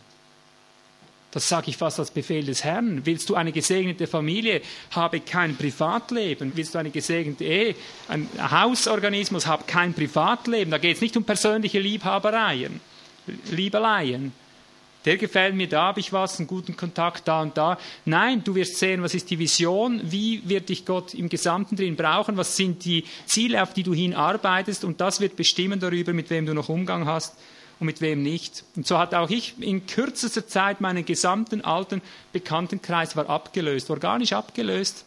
Ich bewegte mich in kürzester Zeit unter ganz neuen Leuten. Alles war neu komme ich zu den letzten Punkten. Es geht jetzt in die Tiefe.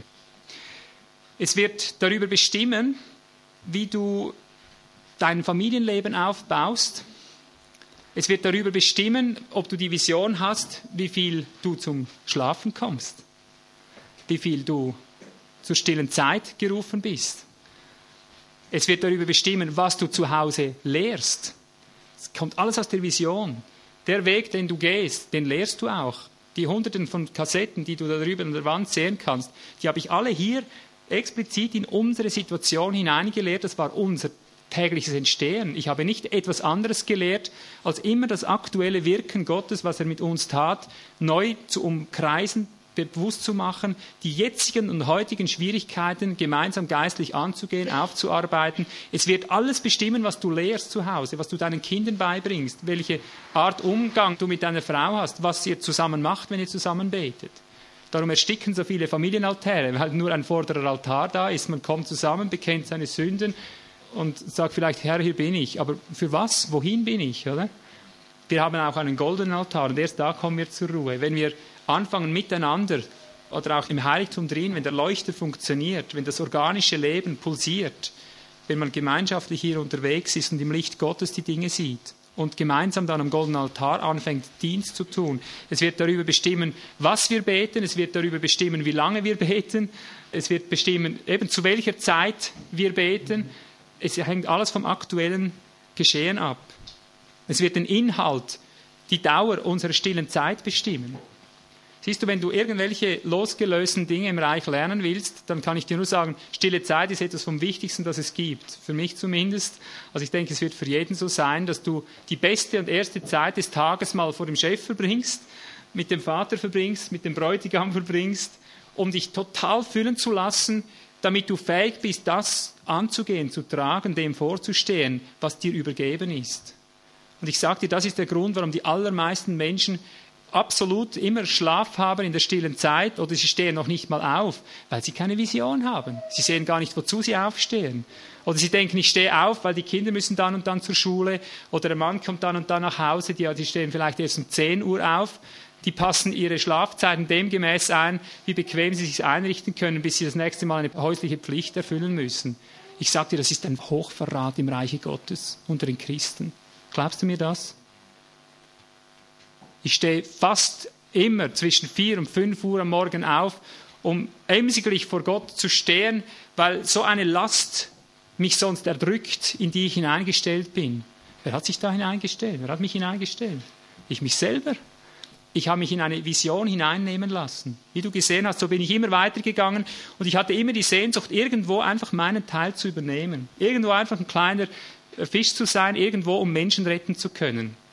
Wäre mir immer egal gewesen, ob ich irgendwo den Boden putze oder in der Küche stehe. Ich war in der Logos oder Dulos, wie hieß das da von OM, stand ich in der Küche, habe dort geschnitzt. Ich stand an der Treppe und habe die Tausenden von Menschen, die Inder da in Empfang genommen. Das war mir Wonne. Ich kann dir sagen, ich habe frohlockt den ganzen Tag, gejauchzt im Herrn und habe jedes Kind geküsst, das darauf gekommen ist und hineinbegleitet. Habe mich an jedem Menschen gefreut, für jeden gebetet.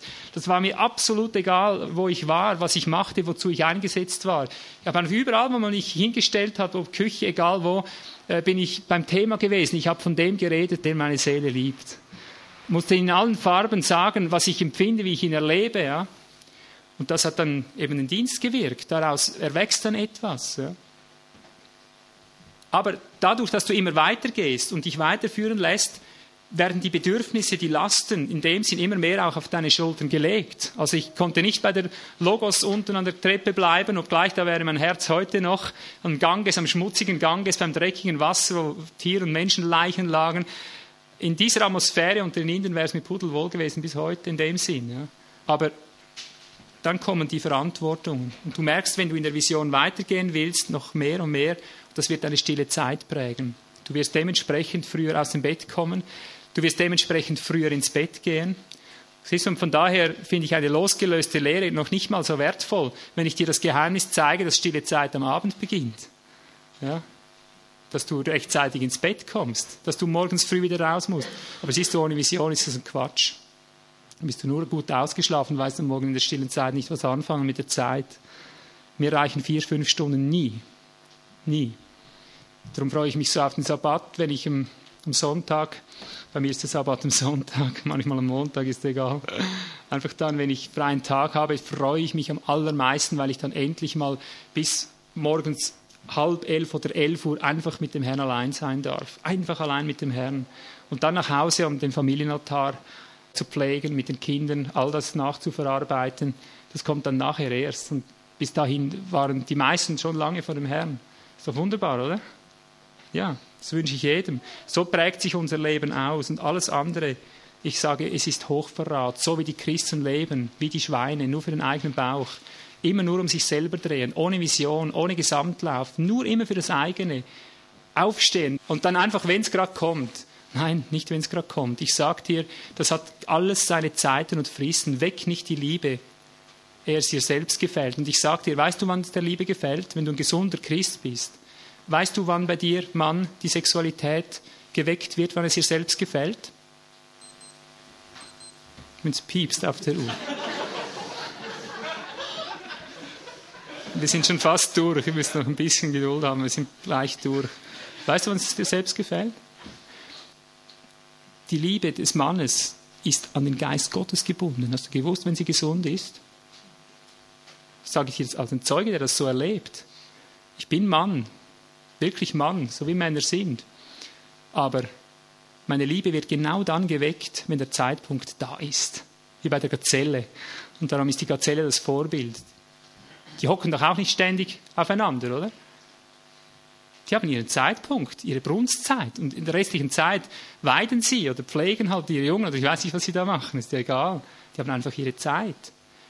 Wenn du gelernt hast, geistgemäß zu leben, wirst du tatsächlich merken, oh Mann, dass du nicht einfach ein Mann bist, der seinem Fleisch schuldig ist, nach dem Fleisch zu leben.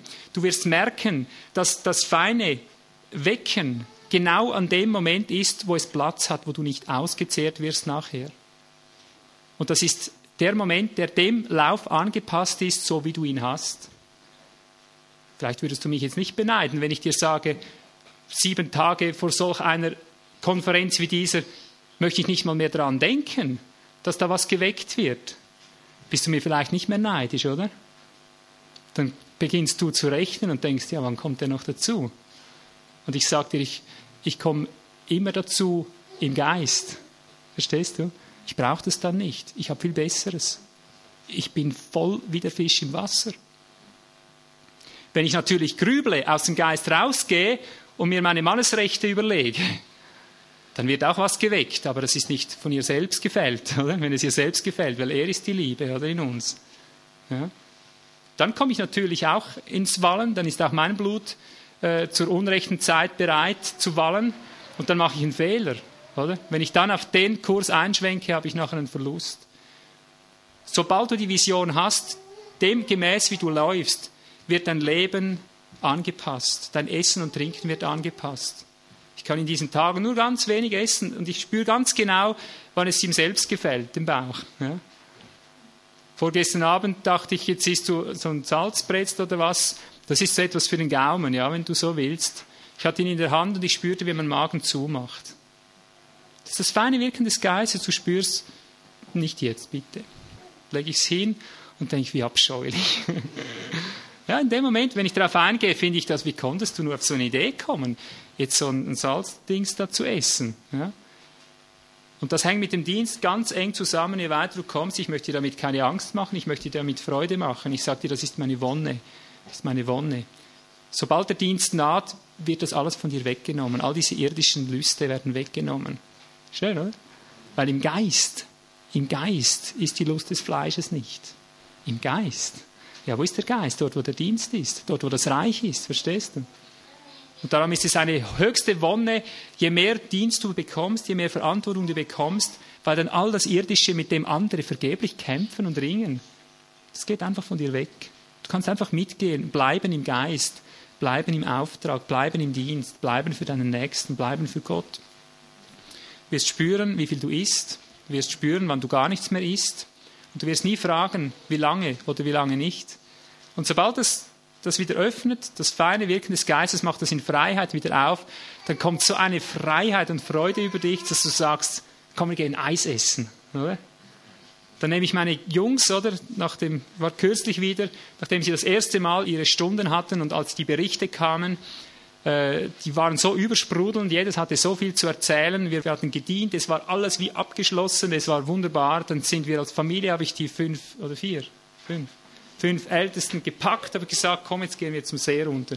Und dann waren wir die Kinder, oder? Rein ins Wasser. Am Abend noch gingen wir da irgendwo, wir gehen ja nie in die Badeanstalt, aber sprangen in den See rein miteinander, haben gelacht und getollt und nachher zu einem Eis eingeladen. Und siehe da, dann kann ich sogar ein Eis essen. Kann ich sonst nicht. Geht nicht. Oder? Hat nur seine Zeit. Und das hat alles seine Zeit und dann kannst du das voll genießen in aller Freiheit, nicht mit fleischlicher Gier, dann bist du so erfüllt. Wir haben so viel geredet und gelacht und das gefeiert, was der Geist alles gemacht hat mit den Kindern. Das war nur das Tüpfelchen auf das I. Und so hat doch der Herr das Leben hier unten gedacht. Nicht Mutter, koch mir was Gutes und immer nur für das Essen und Trinken da sein, für die Sexualität und all diese Dinge, ja, für Luxus, Arbeiten und alles, ja. Also du wirst Essen, Trinken, Genüsse, alles anpassen. Das ist das Geheimnis des Nasir, des Nasirär im Alten Testament, neutestamentlich verwirklicht. Wir sind alles Geweihte Gottes. Habt ihr das gewusst? Und du hast daran, ob du damit mitgehst, Schritt hältst mit deiner Berufung, wird sich die Kraft über deinem Leben entfalten, wird sich das Leben in dir entwickeln. Und das bestimmt der Geist welcher Art dein Nasir-Geheimnis sein wird. Und das verändert sich immer wieder, es passt sich immer wieder im neuesten Lauf an. Hörst du auf das, bist du wie der Nasir, der sein Haar wachsen ließ. Du bleibst darin, meint das, oder? Lange Haare meint, es wächst und wächst, es ist ein fortlaufender Prozess. Solange du drin bleibst, deine Kraft nimmt immer mehr zu und mehr zu und mehr zu. Du bist wie Simson, der heranwächst und da gibt es kein Ende. Ja? Wenn du nicht fällst, das nimmt kein Ende, das wird fürchterlich werden für den Widersacher. Stell dir vor, wenn das als Organismus so geht. Es wird über deinen Tagesablauf bestimmen. Es ist alles gegeben dann. Wenn du die Vision siehst, weißt du, wie dein Tages-, dein Wochen-, dein Monats-, dein Jahresprogramm ausschauen wird. Du wirst es immer fokussieren von daher. Freizeit, Hobby, Finanzen, du kannst nehmen, was du willst. Es ist alles geregelt. Wenn du nur den Fokus hast, ergibt sich das, wie viel Geld du brauchst für dich selber ob das nötig ist oder nicht. Du weißt, wenn du sparst, warum du sparst und es wird nicht stichhalten im wahren Reich, wenn du für den eigenen Bauch was machst. Es hält nicht. Es hält nicht, weil du bist nicht für dich selber geschaffen. Alles hinein für ihn, alle Dinge sind hinein in ihn, heißt es. Und dann schließlich, und damit muss ich jetzt zum Ende kommen, du kannst den Rest dir denken, es geht dann immer so weiter, es bestimmt auch, und damit leite ich jetzt schon das nächste Thema ein, es bestimmt auch die Zucht der Kinder, die Art der Zucht, deiner Kinder, den Grad der Zucht deiner Kinder, hängt ganz eng zusammen, wie du im Dienst, im Reiche drin dich integrieren lässt, wie du als Organismus deine Berufung würdig wirst. Dementsprechend, wie du vorherbereitet wirst, du wirst eine andere Qualität Kinder haben, solange du im ersten Stadium bist, als wenn du im nächsten Stadium bist, wo du als örtlicher, als Familienorganismus, als Familiengemeinde in den Stadium kommst, wenn du andere Familiengemeinden in Betreuung nimmst, in Begleitung nimmst, wirst du andere Kinder haben, einen anderen Level haben. Ich kann dir sagen, vor solchen Tagungen wie jetzt, könntest du mal sehen den Unterschied von einer alltäglichen Zucht, von einem alltäglichen Level, der bei uns auch ist. Es gibt einen alltäglichen Level und es gibt einen Dienstlevel. Sobald der Dienst beginnt, sobald der Dienst naht, sobald du geistlich dienst, dementsprechend naht sich die Zucht. Da bestimmt nicht ich als Vater, welchen Grad der Ernsthaftigkeit und so weiter jetzt gilt. Dann merkst du plötzlich, wie der Heilige Geist eifert um alles und jedes. Und ich sage seit meine Kinder eingesetzt sind in den Dienst, haben sie einen ganz anderen Level zu erfüllen. Da reagiert der Geist an einer ganz anderen Schwelle schon, als er vorher reagiert hat. Denn du wirst deine Kinder nicht aus dem Fleisch erziehen. Du wirst das tun, was der Geist in dir tut. Wenn du reichsgemäß arbeitest. Du wirst auf alles und jedes achten, was der Geist in dir tut. Wir müssen unsere Kinder wesentlich strenger beurteilen und führen. Das wirkt der Geist so, als wenn wir nicht in Dienst stehen, zum Beispiel. Wie es heißt, die Lehrer haben ein strengeres Urteil, ein strengeres Gericht. Ja, so ist das. Sobald ein Dienst auf mich zukommt, dann werde ich durchgeschmolzen jedes Mal. Jedes von uns kann das hier bestätigen. Je weiter wir kommen im Dienst, desto mehr werden wir gezüchtigt, desto mehr kommt das Feuer über uns. Jedes Hingabeopfer, jedes Heilsopfer wird mit Feuer gesalzen, heißt es, oder? Und so wird all das, ich sage, es hängt alles davon ab, von der Art, wie wir die Vision haben, ob das Reich unsere Vision ist, ob wir sehen, in welchem Strom, in welchem apostolischen Gesamtstrom wir uns drin befinden. Hast du das, hast du alles, ja. Wirst du in allem die Antwort finden. Haben wir das nicht? Ich sage es zum Schluss, wir werden Kinder haben als unsere Götzen.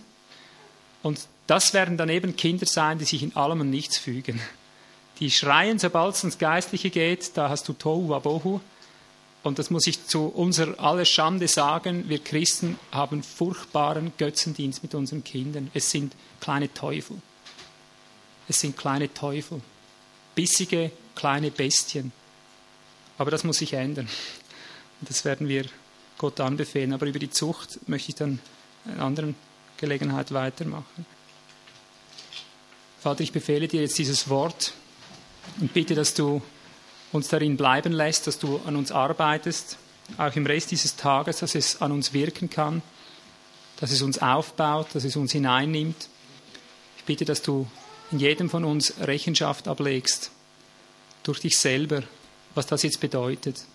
Passe uns an, Herr, passe uns an dein Reich an, gib uns Umkehr, gib uns Buße, gib uns Reue. Ja, gib uns Gnade, dass wir das Leben finden, dass wir dem entsprechen, wozu wir geschaffen sind. Ich möchte vielleicht auch an dieser Stelle noch sagen, dass alle, die jetzt gespürt haben, das ist es, da muss ich rein. Du spürst auch, dass das mit unserem Dienst, mit diesem Tempel hier etwas zu tun hat. Ich möchte es wieder offerieren. Alle, die Organismus werden wollen, an ihrem Ort und haben sich noch nicht verbindlich eingefügt, füg dich verbindlich unter einen apostolischen Dienst, dass du in einer Gesamtvision, in einem Gesamtprozess, in einem Gesamtwerden drin dich befindest. Ich unterscheide das ganz bewusst. Ich sage nicht, schließ dich einer Gemeinde an irgendwo. Du kannst das jetzt unterscheiden, ja. Es geht darum, dass man in einer Gesamtvision des Organismus drin ist. Entscheide dich, ja.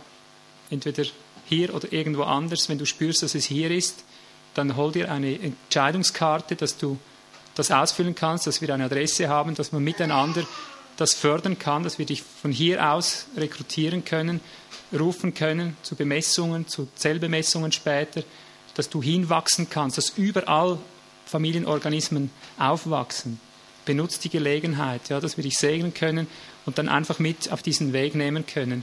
Es wirkt der Herr, es sind nicht wir, wir vermögen da nichts, aber wir müssen das im Gehorsam so angehen. Ja. Und wenn jetzt jemand spürt, dass er noch hier gemeint ist, gerufen ist und hier einen verbindlichen Schritt tun möchte, weil er weiß, das ist mein Weg, werde ich nachher hier sein, werde mit dir beten, werde ich so in dem Sinn mal aufnehmen und dann werden wir alles weiter dann äh, auch per Post und so weiter dann zustellen, dass es weitergeht. Nach dieser Botschaft erfolgen nun noch weitere Beiträge. Sie ergänzen die Predigt von Ivo oder werfen auch neue Fragen auf, die Ivo Sasek dann selber beantwortet. Wir empfehlen auch diesen Teil mitzuhören, um das Gesamtverständnis der Predigt besser aufnehmen zu können.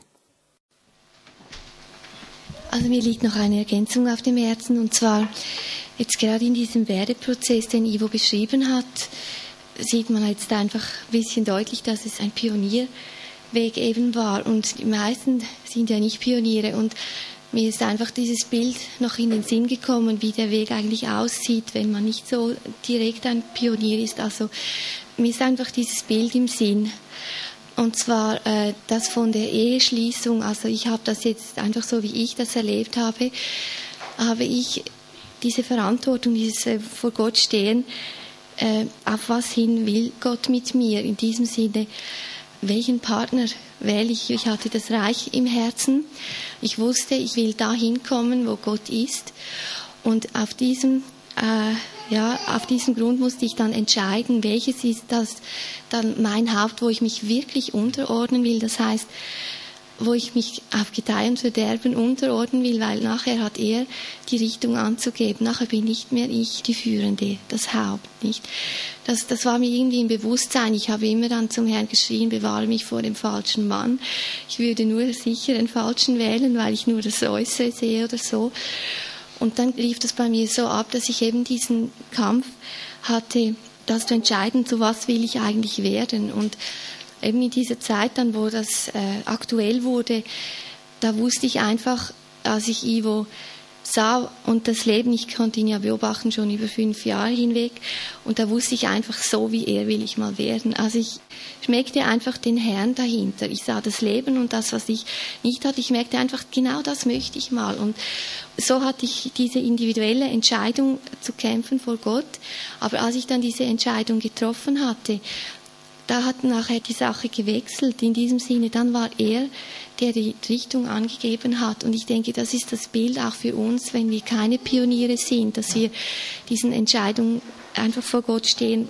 Wohin wollen wir eigentlich kommen? Das müssen wir selber für uns entscheiden. Also anhand der Frucht und an dem, was, was ist jetzt reichsgemäß, ebenso wie er das erklärt hat, was ist da wirklich reichsgemäß. Aber dann, und wenn du dann nicht ein Pionier bist, dann nachher, eben wenn du dich für eine Richtung entschieden hast, und darin sehe ich jetzt eben das Bild, ich hoffe, ihr versteht das, wie ich das meine, den apostolischen Dienst, wenn ich gesehen habe, Ivo hat ja auch vorhin gesagt, es gibt ja ganz viele verschiedene Dienste, also welchem Dienst will ich mich wirklich unterordnen, aber dass wir nachher, wenn wir uns entschieden haben, das ist der Weg, da spüre ich das Leben, das ist die Richtung, dass wir dann eben auch wirklich verbindlich uns diesem Dienst dann unterstellen, das ist dann das andere Kapitel, weil wir dann nicht mehr Pioniere sind in diesem Sinne und alles so sehen. So ging es mir dann persönlich als Frau, als ich dann das erste Mal diese Realität erlebte, ich würde jetzt in diese Richtung gehen, aber er geht in diese Richtung.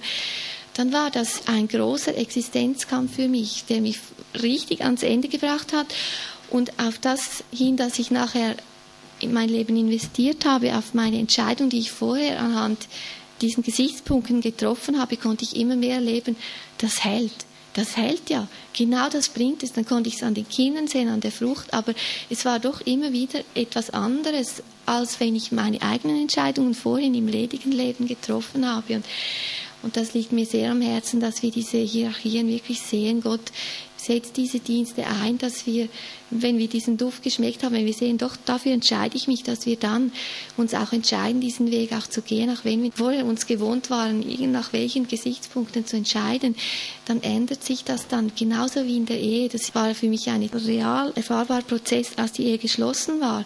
Da waren plötzlich die Verhältnisse anders. Ich konnte nicht mehr selber, es kam nicht mehr darauf an, was ich jetzt wollte. Plötzlich hatte ich, denke ich, ja, ich gehe da in den Tod, wenn ich jetzt da durchgehe. Aber es war überhaupt nicht so. Also einfach, es war das Gegenteil. Aber vieles konnte ich nicht wirklich nachvollziehen, weil ich nicht mehr das Haupt war. Also das ist der Gedanke, wenn wir uns entschieden haben, dass wir dann auch diesen Glauben fassen, dass Gott dieses Haupt, das er uns gesetzt hat, auch befähigt, die Richtung anzuzeigen, weil ich weiß aus Erfahrung, dass, dass unser Natürliches immer irgendwo anders etwas Wichtiges findet. Und erst im Gehen drin merken wir, ja, das hält, ja, das ist es. Und dann werden wir immer mehr saugen an dem Dienst. Und, ja. Verstehen wir das Wort etwas besser, dir eine Gehilfin machen zu deiner Vervollständigung. Das war so ein wichtiger Gedanke noch. Danke, ja meinerseits, das habe ich dummerweise noch nicht mal dort begonnen, weil ich schon so davon ausging, du wirst die genommen haben, die die richtige ist. Aber die Partnerwahl, da fängt es an, oder? Welchen Partner wähle ich. Das war nicht nur ihr Gebet, das war auch mein Gebet, das gehörte mit dazu. Gesagt, ich muss die Frau haben, die maßgeschneidert ist für mich. Und da kam letztlich nur, nur Anni in Frage. Ich habe Hunderte kennengelernt, aber die Kriterien, von denen ich genau spüre, die sind reichsgemäß, hat nur sie erfüllt irgendwo. Ja. Und da wird auch die Auswahl sehr leicht plötzlich. Ja. Am Anfang ist die Vernunft dazwischen und denkst, ja nein, das ist noch ein Mädchen. Damals war sie 16, 17, als ich sie kennenlernte denkst du ja gar nicht so, wenn du dann schon 22 bist oder wie viel, dann denkst du, es ist noch ein Riesenunterschied. Ja? Und plötzlich, wenn du nur noch die Kriterien schaust, dann merkst du eines Tages, es kann nur die sein. Ja. ja. Sind jetzt, bitte? Ja, also das ist herausgekommen, ja, doch ganz klar. Ja, genau so ist es mit dem apostolischen Dienst. Es gibt auch da verschiedene Männer. Ja. So wie es in der Welt verschiedene Männer gibt, es gibt auch da verschiedene Frauen wie es verschiedene Gemeinden gibt. Ja. Da muss man wählen. Ja. Also wählen. Es ist gewählt worden. Ja. Man muss sein Herz mitgeben. Jetzt sind Fragen noch da oder wollen wir hier einmal abschließen? Oder Ergänzungen? Ist auch das Gleiche, was die Anni gesagt hat. Mir ist nur noch ein Bild dazu in den Sinn gekommen eben Vorbilder, da hat man ja auch meistens eine Vision. Wenn ich jetzt zum Beispiel einen, einen Bodybuilder sehe und denke, so will ich werden, was mache ich dann? Dann gehe ich zu dem hin und frage, was muss ich tun? Und ich weiß genau, wenn ich nicht tue, was er sagt, werde ich nicht so wie er. Und eben, das ist beim apostolischen Dienst genau dasselbe, wenn ich merke, Ivo hat diesen Dienst und ich möchte da hinkommen, das ist meine Vision. Und dann sage ich, geh mit dir und dann sagt er etwas und das passt mir nicht. Irgendwie, ich verstehe es nicht, ich will es nicht und schere aus, dann komme ich nie dorthin, wo er ist. Also diese Verbindlichkeit heißt auch, für mich ist das nicht ein Zwang, sondern es ist meine Vision. Ich sehe sein Leben und ich weiß, da will ich hin. Das ist mein Weg. Und ich weiß, ich komme da nur hin, wenn ich auch auf das eingehe, was er lehrt, was er mir sagt. Und das immer mehr lerne, selber zu verwalten. Einfach eben dieses Bild, das Vorbild, das ich habe, dem gehorche ich. Das macht auch die Welt. Das ist kein Zwang. Das ist natürlich. Dann werde ich zu dem, was eben er ist, wenn ich seinen Weg gehe. Ich habe dazu nochmal ein Bild, was mir schon ganz oft passiert ist, eben, dass Menschen zu mir kommen und sagen, ah, oh, deine Kinder und so. Ich möchte auch solche Kinder. Und dann sage ich nur mal den ersten Impuls und dann ist schon fertig. Also, sie möchten nicht das machen, was ich dann, weil, weil sie haben das Gespür, sie möchten den Weg anders gehen, aber das gleiche Resultat, aber das geht nicht. Oder? Ja. Ivo, ich habe eine Frage zu dem, was du vorhin zum Schluss zum Thema Züchtigung gesagt hast. Die beiden letzten Sätze, ja, die muss ich erstmal verarbeiten. Wir Christen haben Kinder, die sich als furchtbare Teufel gebären oder wie du sagtest, es sind kleine Bestien. Meine Kinder haben mich in vielfacher Weise verletzt. Und ich habe es am eigenen Leibe gespürt. Aber eine solch gravierende, harte Aussage würde ich mich im Augenblick weigern zu unterstreichen. Ja. Hätte sich vielleicht Petrus auch, weiche hinter mich, Satan. Oder? Weißt du, wenn du es mit der Brille des Reiches Gottes siehst, dann merkst du, es sind kleine Teufel. Ich habe gesagt, kleine Teufel, kleine Bestien. Ja. Wir reden alles durch die Brille des Reiches Gottes. Ja. Das kann ich nicht dokumentieren, weil wenn man geistliches Leben kennt und weiß, wie, oder geistliche Ordnungen, geistliche Harmonie und sieht, mit welcher Beharrlichkeit diese geistliche Harmonie dann gekränkt, durchschnitten, verletzt wird. Diabolos, Durcheinanderwerfer, Zerschneider, Spalter. Ja. Doch, ich stehe ganz zu der Aussage. Kleine Teufel, Und kleine Bestien. Meinst du, dass äh, eben unsere Kinder gerade durch den Feind eben in der Weise beeinflusst werden, dass der Feind eben durch die Kinder wirken kann, dass das Familienleben zerstört wird oder in gewisser Weise angegriffen wird? Es ist umgekehrt. Weil wir die Reichsordnungen nicht leben, selber als Eltern, erziehen wir die Kinder nicht den Reichsordnungen gemäß und dann kriegt der Teufel sie in den Griff und treibt sein Unwesen mit seinen kleinen Unterteufeln, seinen kleinen Bestien. Ja. Danke. Bitte.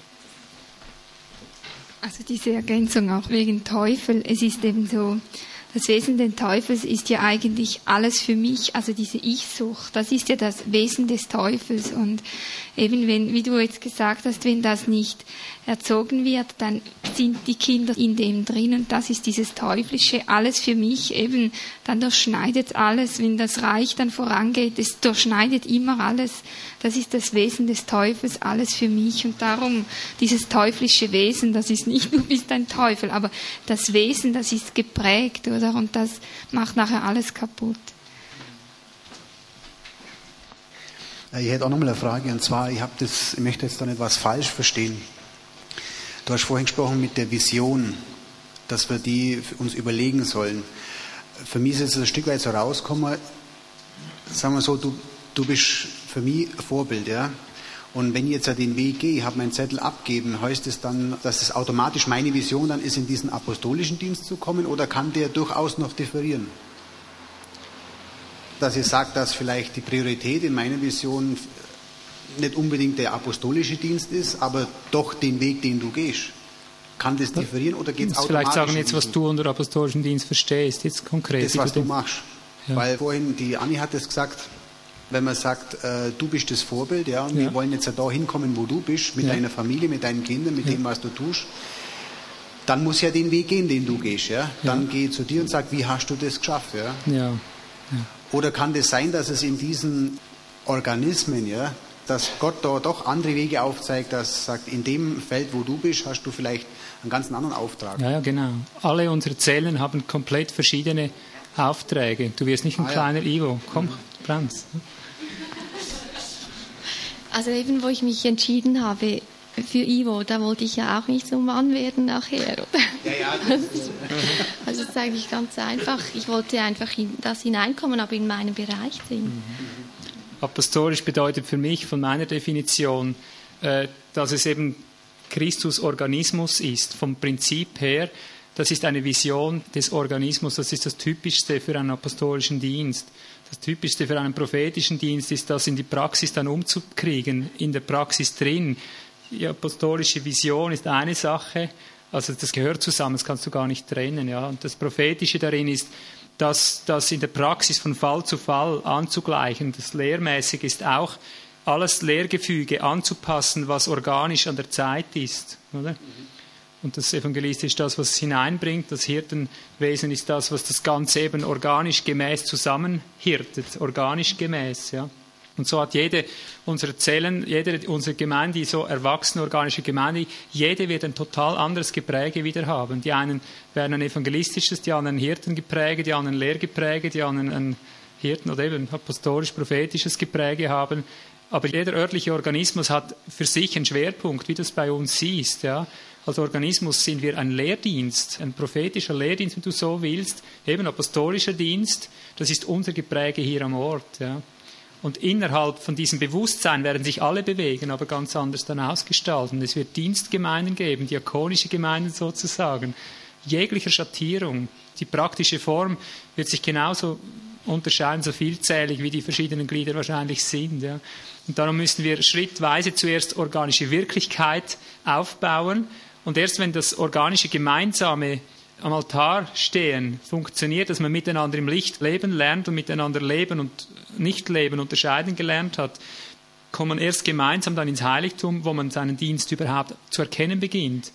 Wo man so wie man vorher gemeinsam Leben und Tod unterscheiden gelernt hat, so lernt man nachher gemeinsam gemeinsamen Dienst erkennen, der schon vorherbereitet ist. Den bekommst du nicht von mir. Den stelle ich lediglich mit dir zusammen fest und attestiere dir, ist es organismusgemäß, gesamtorganismusgemäß oder nicht? Passt es zu dir oder passt es nicht zu dir? Ja?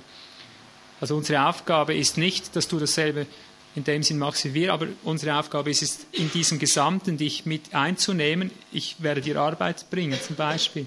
Ich sage das noch, um das abzurunden, um diese Vision klar zu machen. Wenn jetzt im Umkreis hier von 100 Kilometern von mir aus äh, 30 oder 40 Familienorganismen sind, Familiengemeinden, wenn du so willst, ich kann unmöglich zu all denen hingehen. Ich werde schauen, welcher von diesen hat sein Haus am besten hingekriegt und leitet es so, dass bis zu den Kindern runter ein Organismus ist. Und sobald ich sehe, der schafft das und hat Kapazität, rufe ich den hierher und sage, äh, beweg das mal vor dem Herrn, hast du, hast du ein Verlangen, also siehst du, hast du einen, ja, einen Drang, jetzt ein regionaler Betreuer zu werden, der den anderen hilft, denen ich nicht alle so helfen kann. Ich werde sie zwar einladen hierher, alle 30 oder wie viele es sind oder 100, und werde mit ihnen hier arbeiten, wie man das kann im Tempel. Aber bist du bereit, nachher näherer Ansprechpartner zu sein, die Kleinarbeit zu machen, mit fünf von denen zusammen mal? Oder? Und den nächsten nehme ich und sage, bist du auch bereit, für fünf andere zu sorgen? Und dann wirst du mit deiner Art, wirst du für sie sorgen, oder? Du wirst helfen, dass sie selber Organismus sind, ja. Du wirst nur dienen, dass sie selber organisches Leben bekommen. Das müssen alle können, die Grundlage, den Altar, den Vorderen. Und wenn sie dazu gerüstet sind, sind sie nachher mündig selber fähig, ihre gemeinsame Berufung als Dienst auch zu erkennen. Ja. Das ist meine Vision, die ich anstrebe, mit der ich arbeite. Ja. Aber die Ausgestaltung total verschieden. Ist das ausreichend? Ja, ja bitte. Also ich möchte vielleicht doch auch nochmal ganz kurz diesen Gedanken auffassen. Vielleicht ist das halt jetzt alles nochmal wiederholt oder so, aber ich denke, es ist doch ganz wichtig, dass dieses Fundament auch sauber gelegt ist. Eben, dass das einfach klar ist, was da wirklich gemeint ist, weil das ist heute schon erwähnt worden, aber ich sage es doch nochmal einfach von dem her, dass es eben trotzdem dann eben nicht darum geht, dass, wie soll ich sagen, jetzt die Familien als solches einfach wiederhergestellt werden, dass, wie soll ich sagen, jetzt der Segen davon übertragen wird, dass nachher das so schön funktioniert, sage ich jetzt mal, wie es vielleicht bei irgendwo funktioniert, hier vielleicht funktioniert, und aber nachher doch etwas, wie soll ich sagen, etwas in sich Geschlossenes ist, sondern dass es halt trotzdem unter einer hierarchischen Führung ist und bleibt halt, eben obwohl sich darin diese Glieder verschieden ausgestalten können. Aber ich muss sagen, eben mich begeistert das total, jetzt zum Beispiel im Bild vom Organismus her, dass trotzdem, dass verschiedene ausgebildete Organe da sind, aber es trotzdem zu einer einheitlichen Wirksamkeit kommt, zu einem einheitlichen Werk kommt, obwohl die Organe verschiedene Berufungen haben, die Leber, die Lunge, die Niere, ich weiß nicht was, haben, haben verschiedene Aufgaben im Körper, aber trotzdem ist es eine Wirksamkeit, wenn der Körper sagt, jetzt gehe ich dorthin, dann spielt doch alles mit, es ist doch eine Einheit in dem Sinn, wo es zu einer einigen Wirksamkeit kommt. Und das begeistert mich ungemein, dass es eben trotzdem nichts Losgelöstes ist, einfach wo das eine dann dahin geht und der andere dorthin. Es ist trotzdem die gleiche Richtung, obwohl es verschiedene Dienste sind. Und da hinein empfinde ich trotzdem ist das große Geheimnis von der Durchsetzung des Christus überhaupt. Einfach, dass es nachher auch zu einer Durchsetzung kommt. Dass es nicht äh, halt nachher doch individualistische Dinge sind, sondern trotzdem unter einer hierarchischen Führung sind. Ja hier wird halt das Reich so konkret. Das ist, glaube ich, auch immer wieder das Neue für uns. Das Reich wird da so konkret. Also diesen Vers, trachtet zuerst nach Gottes Reich und so wird euch alles zufallen, auf die Familie anwenden, mal als Glaubensgrundlage. Ich denke, das haben die meisten irgendwo schon mal, äh, da kommt man irgendwo noch mal drauf. Aha, ja, ich habe es immer wieder nach mir selber und mein eigenes gesucht und so, deshalb geht es nicht, ich muss es nach dem Reich ausrichten. Und das Praktische davon, das geht eigentlich einen Schritt weiter oder eben in die Praxis hinein. Was ist denn das Reich? Eben, das heißt nicht, dass jeder jetzt so, wie er es richtig findet, halt äh, dem Herrn dient. Ja, meine Familie für den Herrn. Vielleicht kommt er auf eine gute Idee, also auf ein gutes Ziel, dass er wirklich äh, sagt, nein, also ich habe bisher nur für mein Geschäft gelebt, das hört jetzt auf, ich schränke mich da ein und ich fange an, mehr Zeit einzusetzen, um zu evangelisieren zum Beispiel. Also das ist jetzt für mich eine ganz praktische Ausgestaltung von diesem Vers.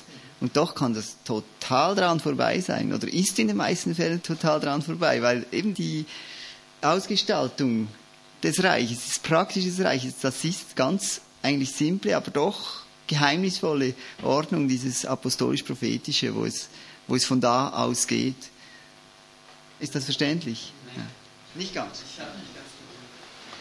Also eben ganz praktisch jetzt das Beispiel von dem Traktate verteilen.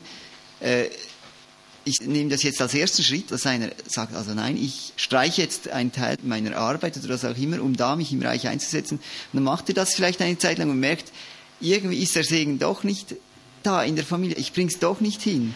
Und wir erleben das eben immer wieder auch, dass Menschen dann, wenn sie hier sind oder konfrontiert werden mit den Schriften oder allem, merken, ah, da ist ein Dienst, ein apostolischer Dienst und wenn ich mich dem anschließe, dann sage nicht mehr ich, ich gehe Traktate verteilen, sondern dann gebe ich mich hier rein. Ich, also so von mir persönlich kann ich das ja auch so sagen. Ich habe einfach auch während der Zeit, wo wir jetzt weg waren, ich habe einfach nirgends etwas gefunden, was, was dasselbe war, was vom Leben, vom Geist her dasselbe war.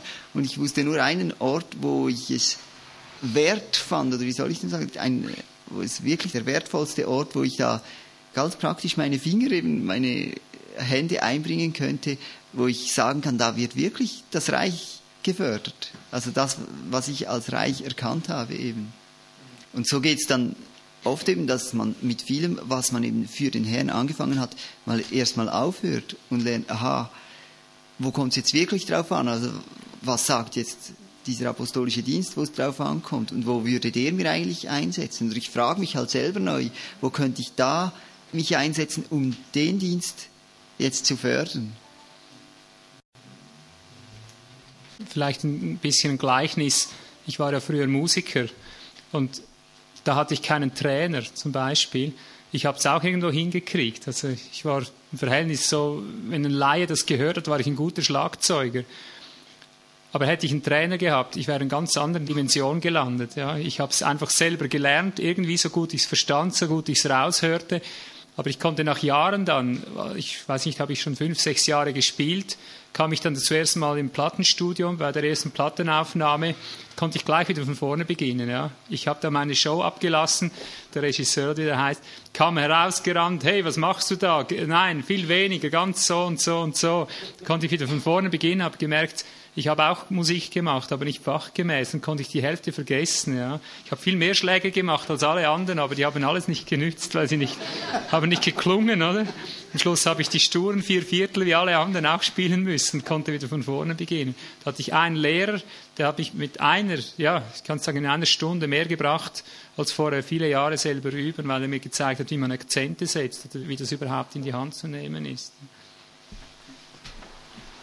Ich habe auch ein praktisches Beispiel, dass du es vielleicht besser verstehst, wie das ganz konkret aussehen könnte. Jetzt eigentlich wie entgegengesetzt in dem, was Ivo gesagt hat, aber es ist genau das gemeint. Wir sind schon seit Jahren in Verbindung mit einem Bruder, der hat so das Verlangen eigentlich zu dienen. Jetzt, wie Johannes vielleicht gesagt hat, ja, jetzt für den Herrn oder jetzt evangelisieren, jetzt äh, möglichst Arbeit zurückstecken, jetzt aber es kann gar nicht dran sein. Und zum Beispiel jetzt bei diesem Bruder ist so, er möchte so gerne eigentlich möglichst nicht mehr arbeiten und vollzeitlich dienen. Aber der Herr sagt, jetzt arbeite du einmal. Einfach, das ist reichsgemäß für ihn. Einfach, weil das ein Umfeld ist, das ihn fördert, das seine Familie fördert, das eben letztendlich dann das Gesamte fördert. Und das ist wie entgegengesetzt, denkt man, ja, jetzt muss ich doch möglichst die Arbeit loswerden, dass ich dienen kann. Aber es kann genau umgekehrt sein. Eben die Frage ist immer, was fördert das Gesamte am meisten, oder? Ja, der Wille, der fördert immer das gesamte Leben des Organismus und in diesem spezifischen Fall fördert es das Leben des Organismus, in dem er jetzt arbeiten geht und diese Übungen, diese Prozesse durchgeht, umgestaltet wird und nicht indem er vollzeitlich dient. Das wäre von unserem Verstand her, würde man denken, das dient doch dem Reich, wenn er jetzt mal endlich zum Beispiel hier mithelfen könnte. Wir brauchen so viele Hände, aber es ist genau umgekehrt. Ich habe auch noch ein Beispiel, einfach was jetzt also in der Familie betrifft, eben wenn wenn man es auch wieder vergleicht mit dem apostolischen Dienst, eben wenn ich das Haupt habe, das mir sagt, auf das kommt es drauf an, wenn wenn ich jetzt als Frau einfach, wie Sie Johannes gesagt hat, jetzt will ich ganz für das Reich, jetzt will ich mein Leben ganz hingeben eben. Und dann komme ich auf die Idee, ich könnte doch jeden Morgen eben dieser alten Frau da im Nachbarhaus äh, die Küche machen gehen und alles putzen oder irgend so. Aber mein Mann sagt mir, nein, auf das kommt jetzt nicht drauf an, sondern jetzt schau du mal zuerst, dass in unseren vier Wänden mit den kleinen Friede reinkommt, dass die dann essen, wenn es Zeit ist und dass sie in Ruhe miteinander spielen können, dann ist das eben reisgemäß, was er mir gesagt hat. Und ich als Frau kann da individuell nicht einfach eine Hingabe ausleben und irgendwo in eine Wohnung dienen gehen, wenn, wenn das die Priorität hat. Also die Prioritäten werden vom Haupt aus gegeben. Ich habe auch noch so ein praktisches Beispiel. Es war ja eben diese Zeit, wo Ivo den Zusammenbruch hatte und nachher Vorher hatten wir viel auch so Seminare und so verschiedene Dienste. Und nachher war ziemlich lange, war der Dienst hat sich total gewendet. Und dann kam in diese Zeit mal rein, eben, dass wir nachher viele Bücher verschickt haben, äh, diese Königsherrschaftsbücher an alle Leiter von der Schweiz und von Deutschland. Und dann hat sich für uns der Dienst, jetzt also unser Organ, total gewendet. Und zwar waren wir da die ganze Zeit eigentlich über Monate nur noch am Bücher machen. Also wir sind da tagtäglich, haben da Bücher gemacht und ja, viel Handarbeit, wie ihr das ja wisst. Und da drin, das war mir mal so eine Offenbarung, als wir mal so recht nicht mehr mochten, so jetzt in unserer Aufgabe drin, wo ja eben eigentlich recht äh, bodenständig war, eben wie so vielleicht so vergleichbar Bodenputzen und verschiedenes. Und da drin, das war mir mal so eine Offenbarung und das ist mir immer wieder auch überhaupt im ganzen Dienst drin eben dann plötzlich realisierte ich, dass ich jetzt eigentlich mit meinem Leben nichts besser fördern könnte, weder das Reich Gottes, in dem, weder dass ich jetzt diese Bücher mache, weil ich spürte richtig, ich habe das dann so verglichen mit meiner Schwester, die ist in der Mission.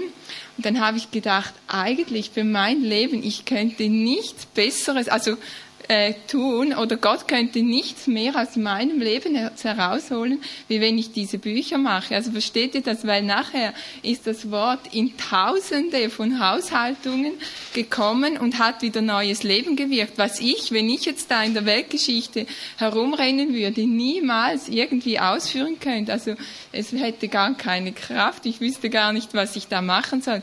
Das war mir so eine Offenbarung und uns allgemein, das hat uns nachher so Punch gegeben. Nachher waren ja kürzester Zeit diese Bücher auf der Post. Einfach so, weil wir es eben genau aus dieser Vision und nachher eingegangen sind in das Organ, was halt dann eben wir hatten. Das war damals dieses Organ, wie vielleicht die Leber, nicht immer so oder vielleicht äh, die Hände nicht immer so voll dran sind einfach. Und so waren wir damals voll dran. Und ich denke, das ist genau diese gesamte Linie, in dem, dass wir da drin unseren Platz erkennen. Und so ist das immer wieder in unseren Dingen, eben wo wir dann äh, eingesetzt sind von Gott. Eben wenn wir in diesem gesamten Organismus, mir kam vorher auch das Bild vom Leib, eben jedes Glied, jede Zelle ist ein Glied von diesem Organismus, jedes hat seine Funktion und wenn wir diese finden, dann haben wir eine unwahrscheinliche Kraft, eben wo wir losgelöst außerhalb vom Gesamten drin niemals hätten.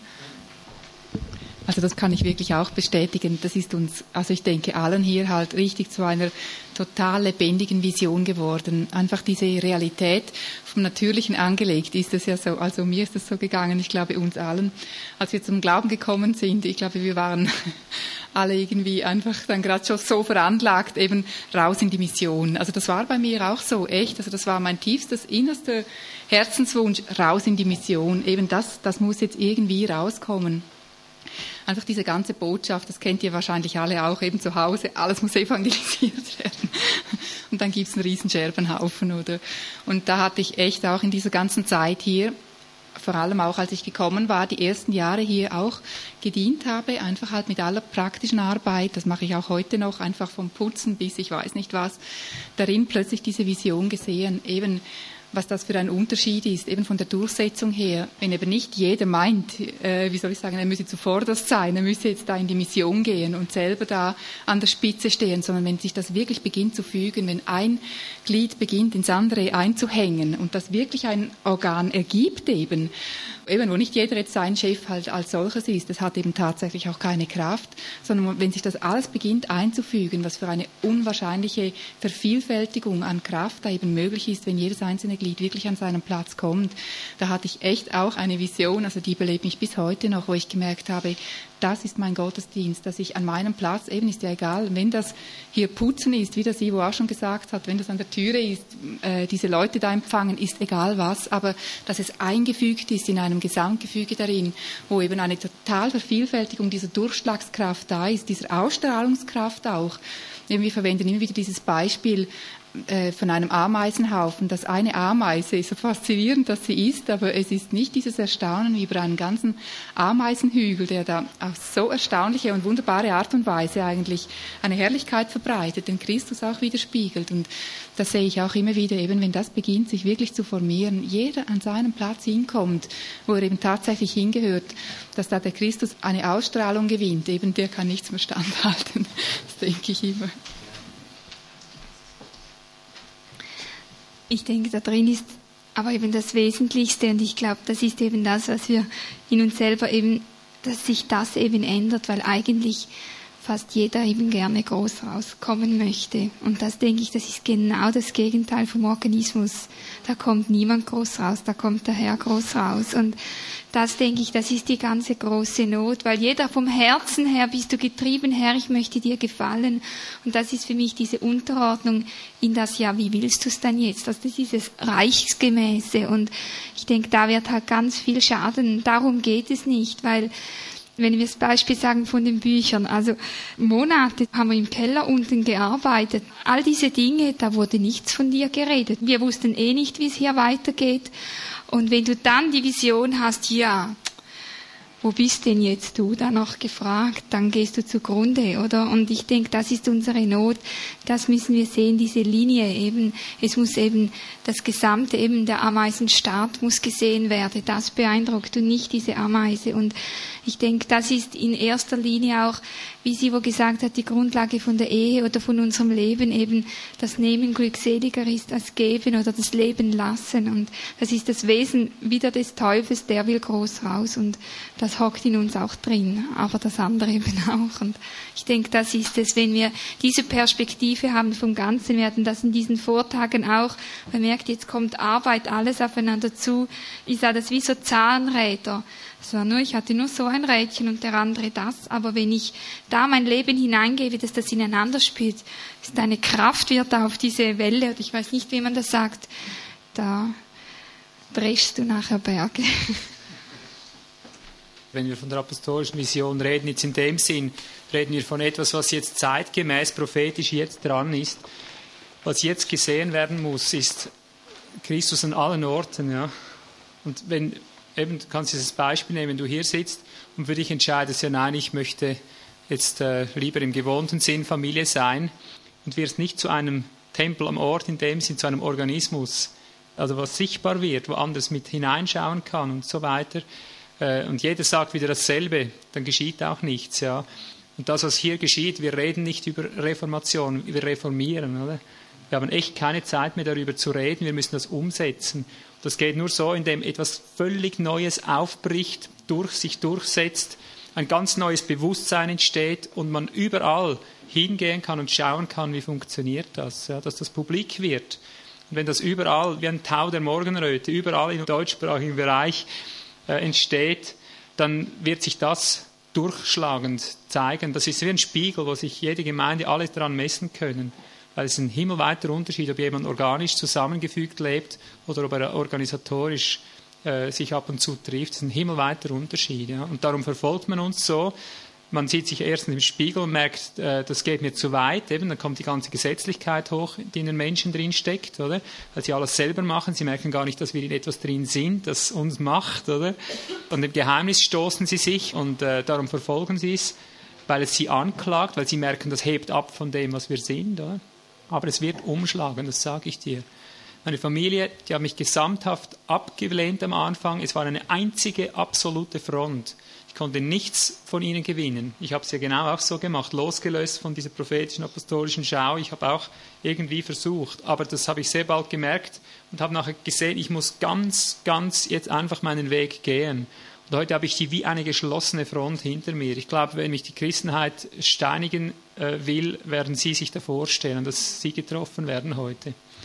Glaubt ihr mir das? Sie haben sich zwar nicht so bekehrt, wie ich das will, aber du kannst mal mit ihnen reden, das ist halt mein Kreuz, ja, ich verstehe das auch nicht.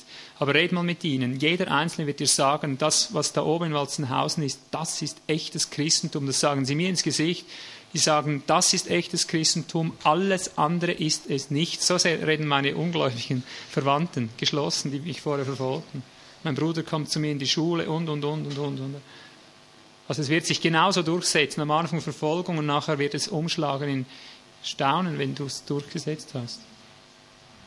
Also du wärst Teil einer echten Reformation. Wer hat noch was? Bitte?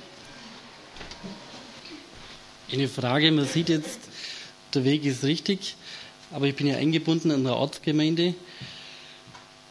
Kann ich trotzdem zuschlagen?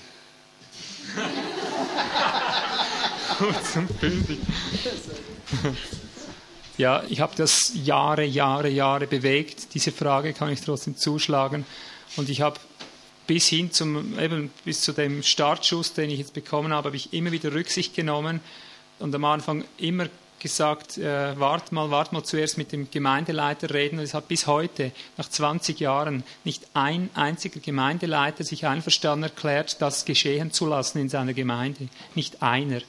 Und darum habe ich meine Hände abgeschüttelt, meine Füße in Staub abgeschüttelt, habe gesagt, es musste notwendigerweise euch zuerst das Evangelium von der Königsherrschaft gepredigt werden. Nun aber, weil ihr es verworfen habt, wenden wir uns zu den Herden. Nicht um die Gemeinde zu spalten, ich sage das jetzt wieder ganz ausdrücklich. Ich pflanze jetzt rücksichtslos Christus überall, wo er sich pflanzen lässt, also als Organismus, und sage jetzt seid Vorbilder in euren Gemeinden, geht diesen Weg. Es kann dir niemand verbieten, als Familie zum Organismus zu werden. Da wird dir niemand reinschwatzen. Ja? Und es wird dir niemand verbieten, mit der Nachbarfamilie dieses organische Sein zu pflegen und in dem, ich sage mal, unser Dienst besteht ja nicht, uns zu verwirklichen. Es besteht nur die Qualität des Christus sichtbar zu machen, mehr ja nicht, oder? Und wenn daran Anstoß genommen wird, sie speien dich aus, wie es bei den meisten geschieht, dann bist du von dem Moment an doppelt legitimiert und wirst du merken, dass eine doppelte Salbung über dich kommt, ja. Aber wir werden nicht mehr bremsen, wir werden nicht mehr Rücksicht nehmen, nicht mehr warten. Ich habe hier zuerst am Ort sieben volle Jahre um die Christen am Ort geworben, die mich ausgespeit haben. Als ich kam, ich habe mich freundlich bei ihnen gemeldet, habe ihnen das Gemeindelokal offeriert, nur um mich ihnen unterzuordnen. Ich habe gesagt, ich werde mein pastorales Amt ablegen, ich werde Bruder unter euch sein, ihr sollt den Ton angeben, aber wir wollen doch eine Gemeinde sein hier oben in Walzenhausen. Sie suchten Lokal, ich sagte hier gratis, könnt es haben. Und weil sie so eine Angst hatten vor mir, gleich ich sagte, ich lege mein Amt nieder, mir ging es damals nur um Einheit. Gott hat mir nicht mehr offenbart, als dass der Organismus einer ist. Das ging Stufe um Stufe auf, wie das nachher aussieht. Ich wusste nur eins, also ich unterordne mich um der Einheit willen. Und die hatten so eine Angst vor mir, äh, obgleich ich mich nirgends versündigt hatte. Das, das möchte ich doch sagen, ja. Gerüchte und so weiter, die waren bereit, eine Million in die Hand zu nehmen, um ihre eigenen Lokalitäten zu haben, und denen gehen sie gerade jetzt zugrunde. Ja. Ja. Springen alle ab, wie die Ratten, die das stinkende Schiff verlassen das ist eine Frage der Zeit, bis das nicht mehr tragbar ist und dann gehen sie daran zugrunde. Ja. So geht das. Ja. Also ich gehe weiter und lasse das einfach geschehen. Ja. Aber ich sage es offen und ehrlich, auch hier, jeder, der sich entscheidet, diesen Weg zu gehen, muss damit rechnen, dass er dasselbe erlebt wie ich. Ich erlebe nur Verfolgung rundum. Ja. Verachtung, Verlästerung. Es gibt nichts, was der Teufel wahrscheinlich mehr hasst als den Christus, der sich als Organismus jetzt einfach hier niederlassen will. Da machst du echt die Hölle durch. Ja. Und die, ich kann nicht sagen die meisten, aber sehr viele, die hier bei den Bemessungen sind, wenn sie nach Hause kommen, werden sie in die Verhöre gezogen, sie werden von den Ältestenrat gestellt und werden herausgefordert, wie es bei mir damals war. Du entscheidest dich dafür oder dagegen. Wer hat das hier drin schon erlebt? Schau, man sieht, du hast schon eine ganze Reihe Hände, siehst du? Ja, es wird, ich denke, jeder Verfolgung leiden, der gottselig leben will. Also gottselig, ich meine jetzt in Christus als Organismus, wird jeder irgendwo Verfolgung leiden. So sagt es Paulus. Schön, jetzt sind wir ziemlich weit gekommen heute. Aber ich denke, für heute machen wir jetzt mal Schluss, oder? Dass wir mal ein bisschen atmen können. Auf das hin haben wir gearbeitet, dass wir auch mal zum Atmen, zum Verdauen kommen. Und dann werden wir, denke ich, morgen dann weitermachen, wenn es der Herr so bestätigt mit der Thematik in die Richtung Kindererziehung. Ich habe was auf dem Herzen, was ich noch nie gemacht habe. Aber das sage ich gar niemandem, nicht mal meiner Frau. Das kommt erst dann raus, wenn es soweit ist, weiß niemand außer mir. Und wenn es der Herr so schenkt, ja, der Herr natürlich, klar, von den Menschen. Und äh, wenn es soweit ist, dann mache ich das auch noch.